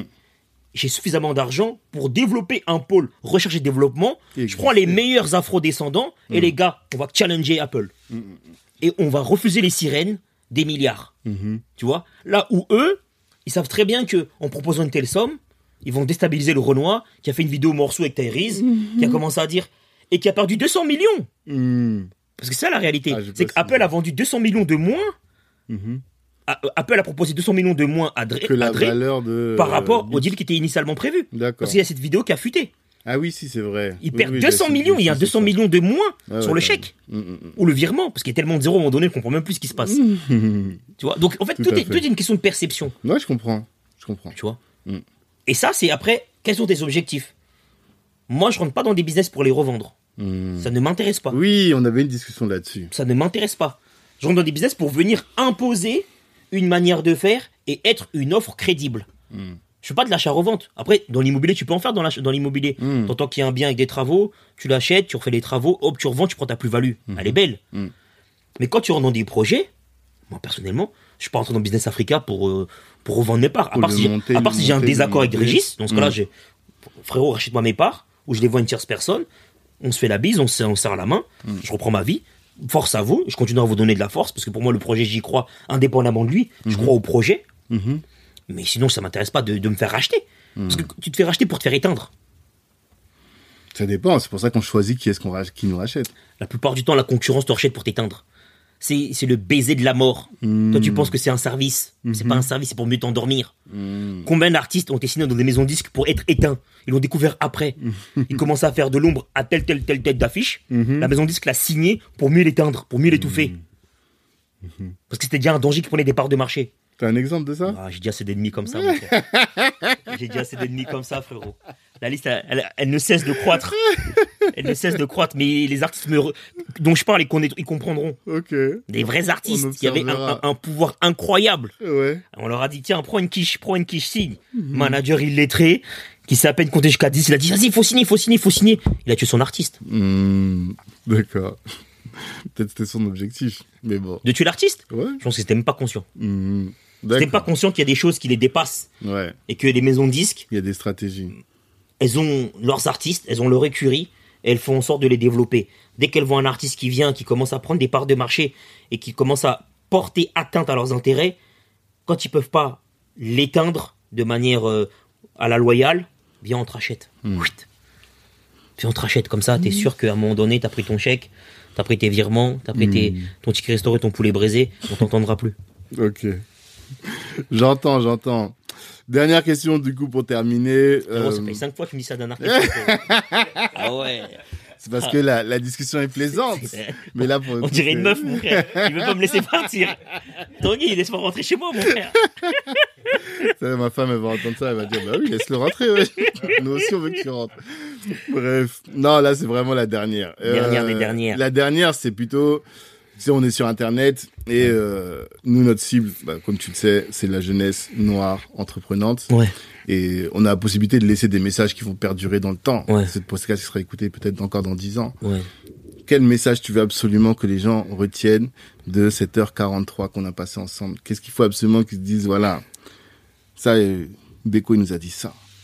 Parle pas de Business Africa parce que dans 10 ans, je sais pas s'ils vont se dire, il faut qu'on aille à la prochaine édition de Business Africa. Mais est-ce que tu as un message fort que tu voudrais absolument que les gens retiennent? Je leur, je- échanges je- je- je leur dirais la chose suivante. Personne n'est immortel. Mhm. De vie, on n'en a qu'une. Et si on ne la prend pas au sérieux et qu'on fait pas ce qu'on a à faire, on mourra avec des regrets et personne ne se rappellera de nous. C'est très violent, mais nous sommes des, des êtres insignifiants sur Terre. Mhm. Nous sommes infiniment petits. Le monde, l'univers est mille fois, cent mille fois, euh, deux milliards de fois plus grand que nous. Mhm. Donc faisons ce que nous avons à faire, faisons les choses à fond, ne nous posons pas trop de questions inutiles, prenons des risques, on se trompe, on fait preuve d'humilité, on demande pardon, on se relève et on repart, et n'ayons pas de regrets. N'ayons pas de regrets et faisons les choses à fond. Sinon, à, à quoi ça sert de vivre si c'est pas pour faire des choses en grand? J'allais dire Amen. Ok, on est ensemble en tout cas. On est ensemble. Merci d'avoir pris le temps de nous recevoir dans ton cabinet ici. à merci, Montreuil. merci, merci à toi. hein. C'est un plaisir comme toujours. Bah écoute, plaisir partagé. Hein. On aura d'autres. Bah j'espère si tu m'invites. si tu m'invites, j'espère. Il y aura d'autres sur d'autres formats. On est ensemble en tout cas. On est ensemble. Force à toi. Et rendez-vous à Business Africa. On se voit tous Venez le 10 nombreux, le Business 11, Africa, venez nombreux. Le 11 septembre. Vous le regretterez pas, venez nombreux. Pullman. Ciao à tout le monde. Merci, merci, merci d'avoir pris le temps d'écouter cet épisode jusqu'au bout. Pendant l'écoute, vous vous êtes sûrement dit que ce contenu pouvait intéresser un de vos proches. Eh bien, partagez. C'est ce qui va nous aider à faire grandir le podcast. Si Black Network vous intéresse, vous pouvez nous rejoindre. On apporte à nos adhérents du réseau, de la visibilité, de la formation et plus largement en tout cas des opportunités. Les ambitieux sont chez Black Network. La réussite est notre objectif, l'Ubuntu est notre moyen de l'atteindre. Peace.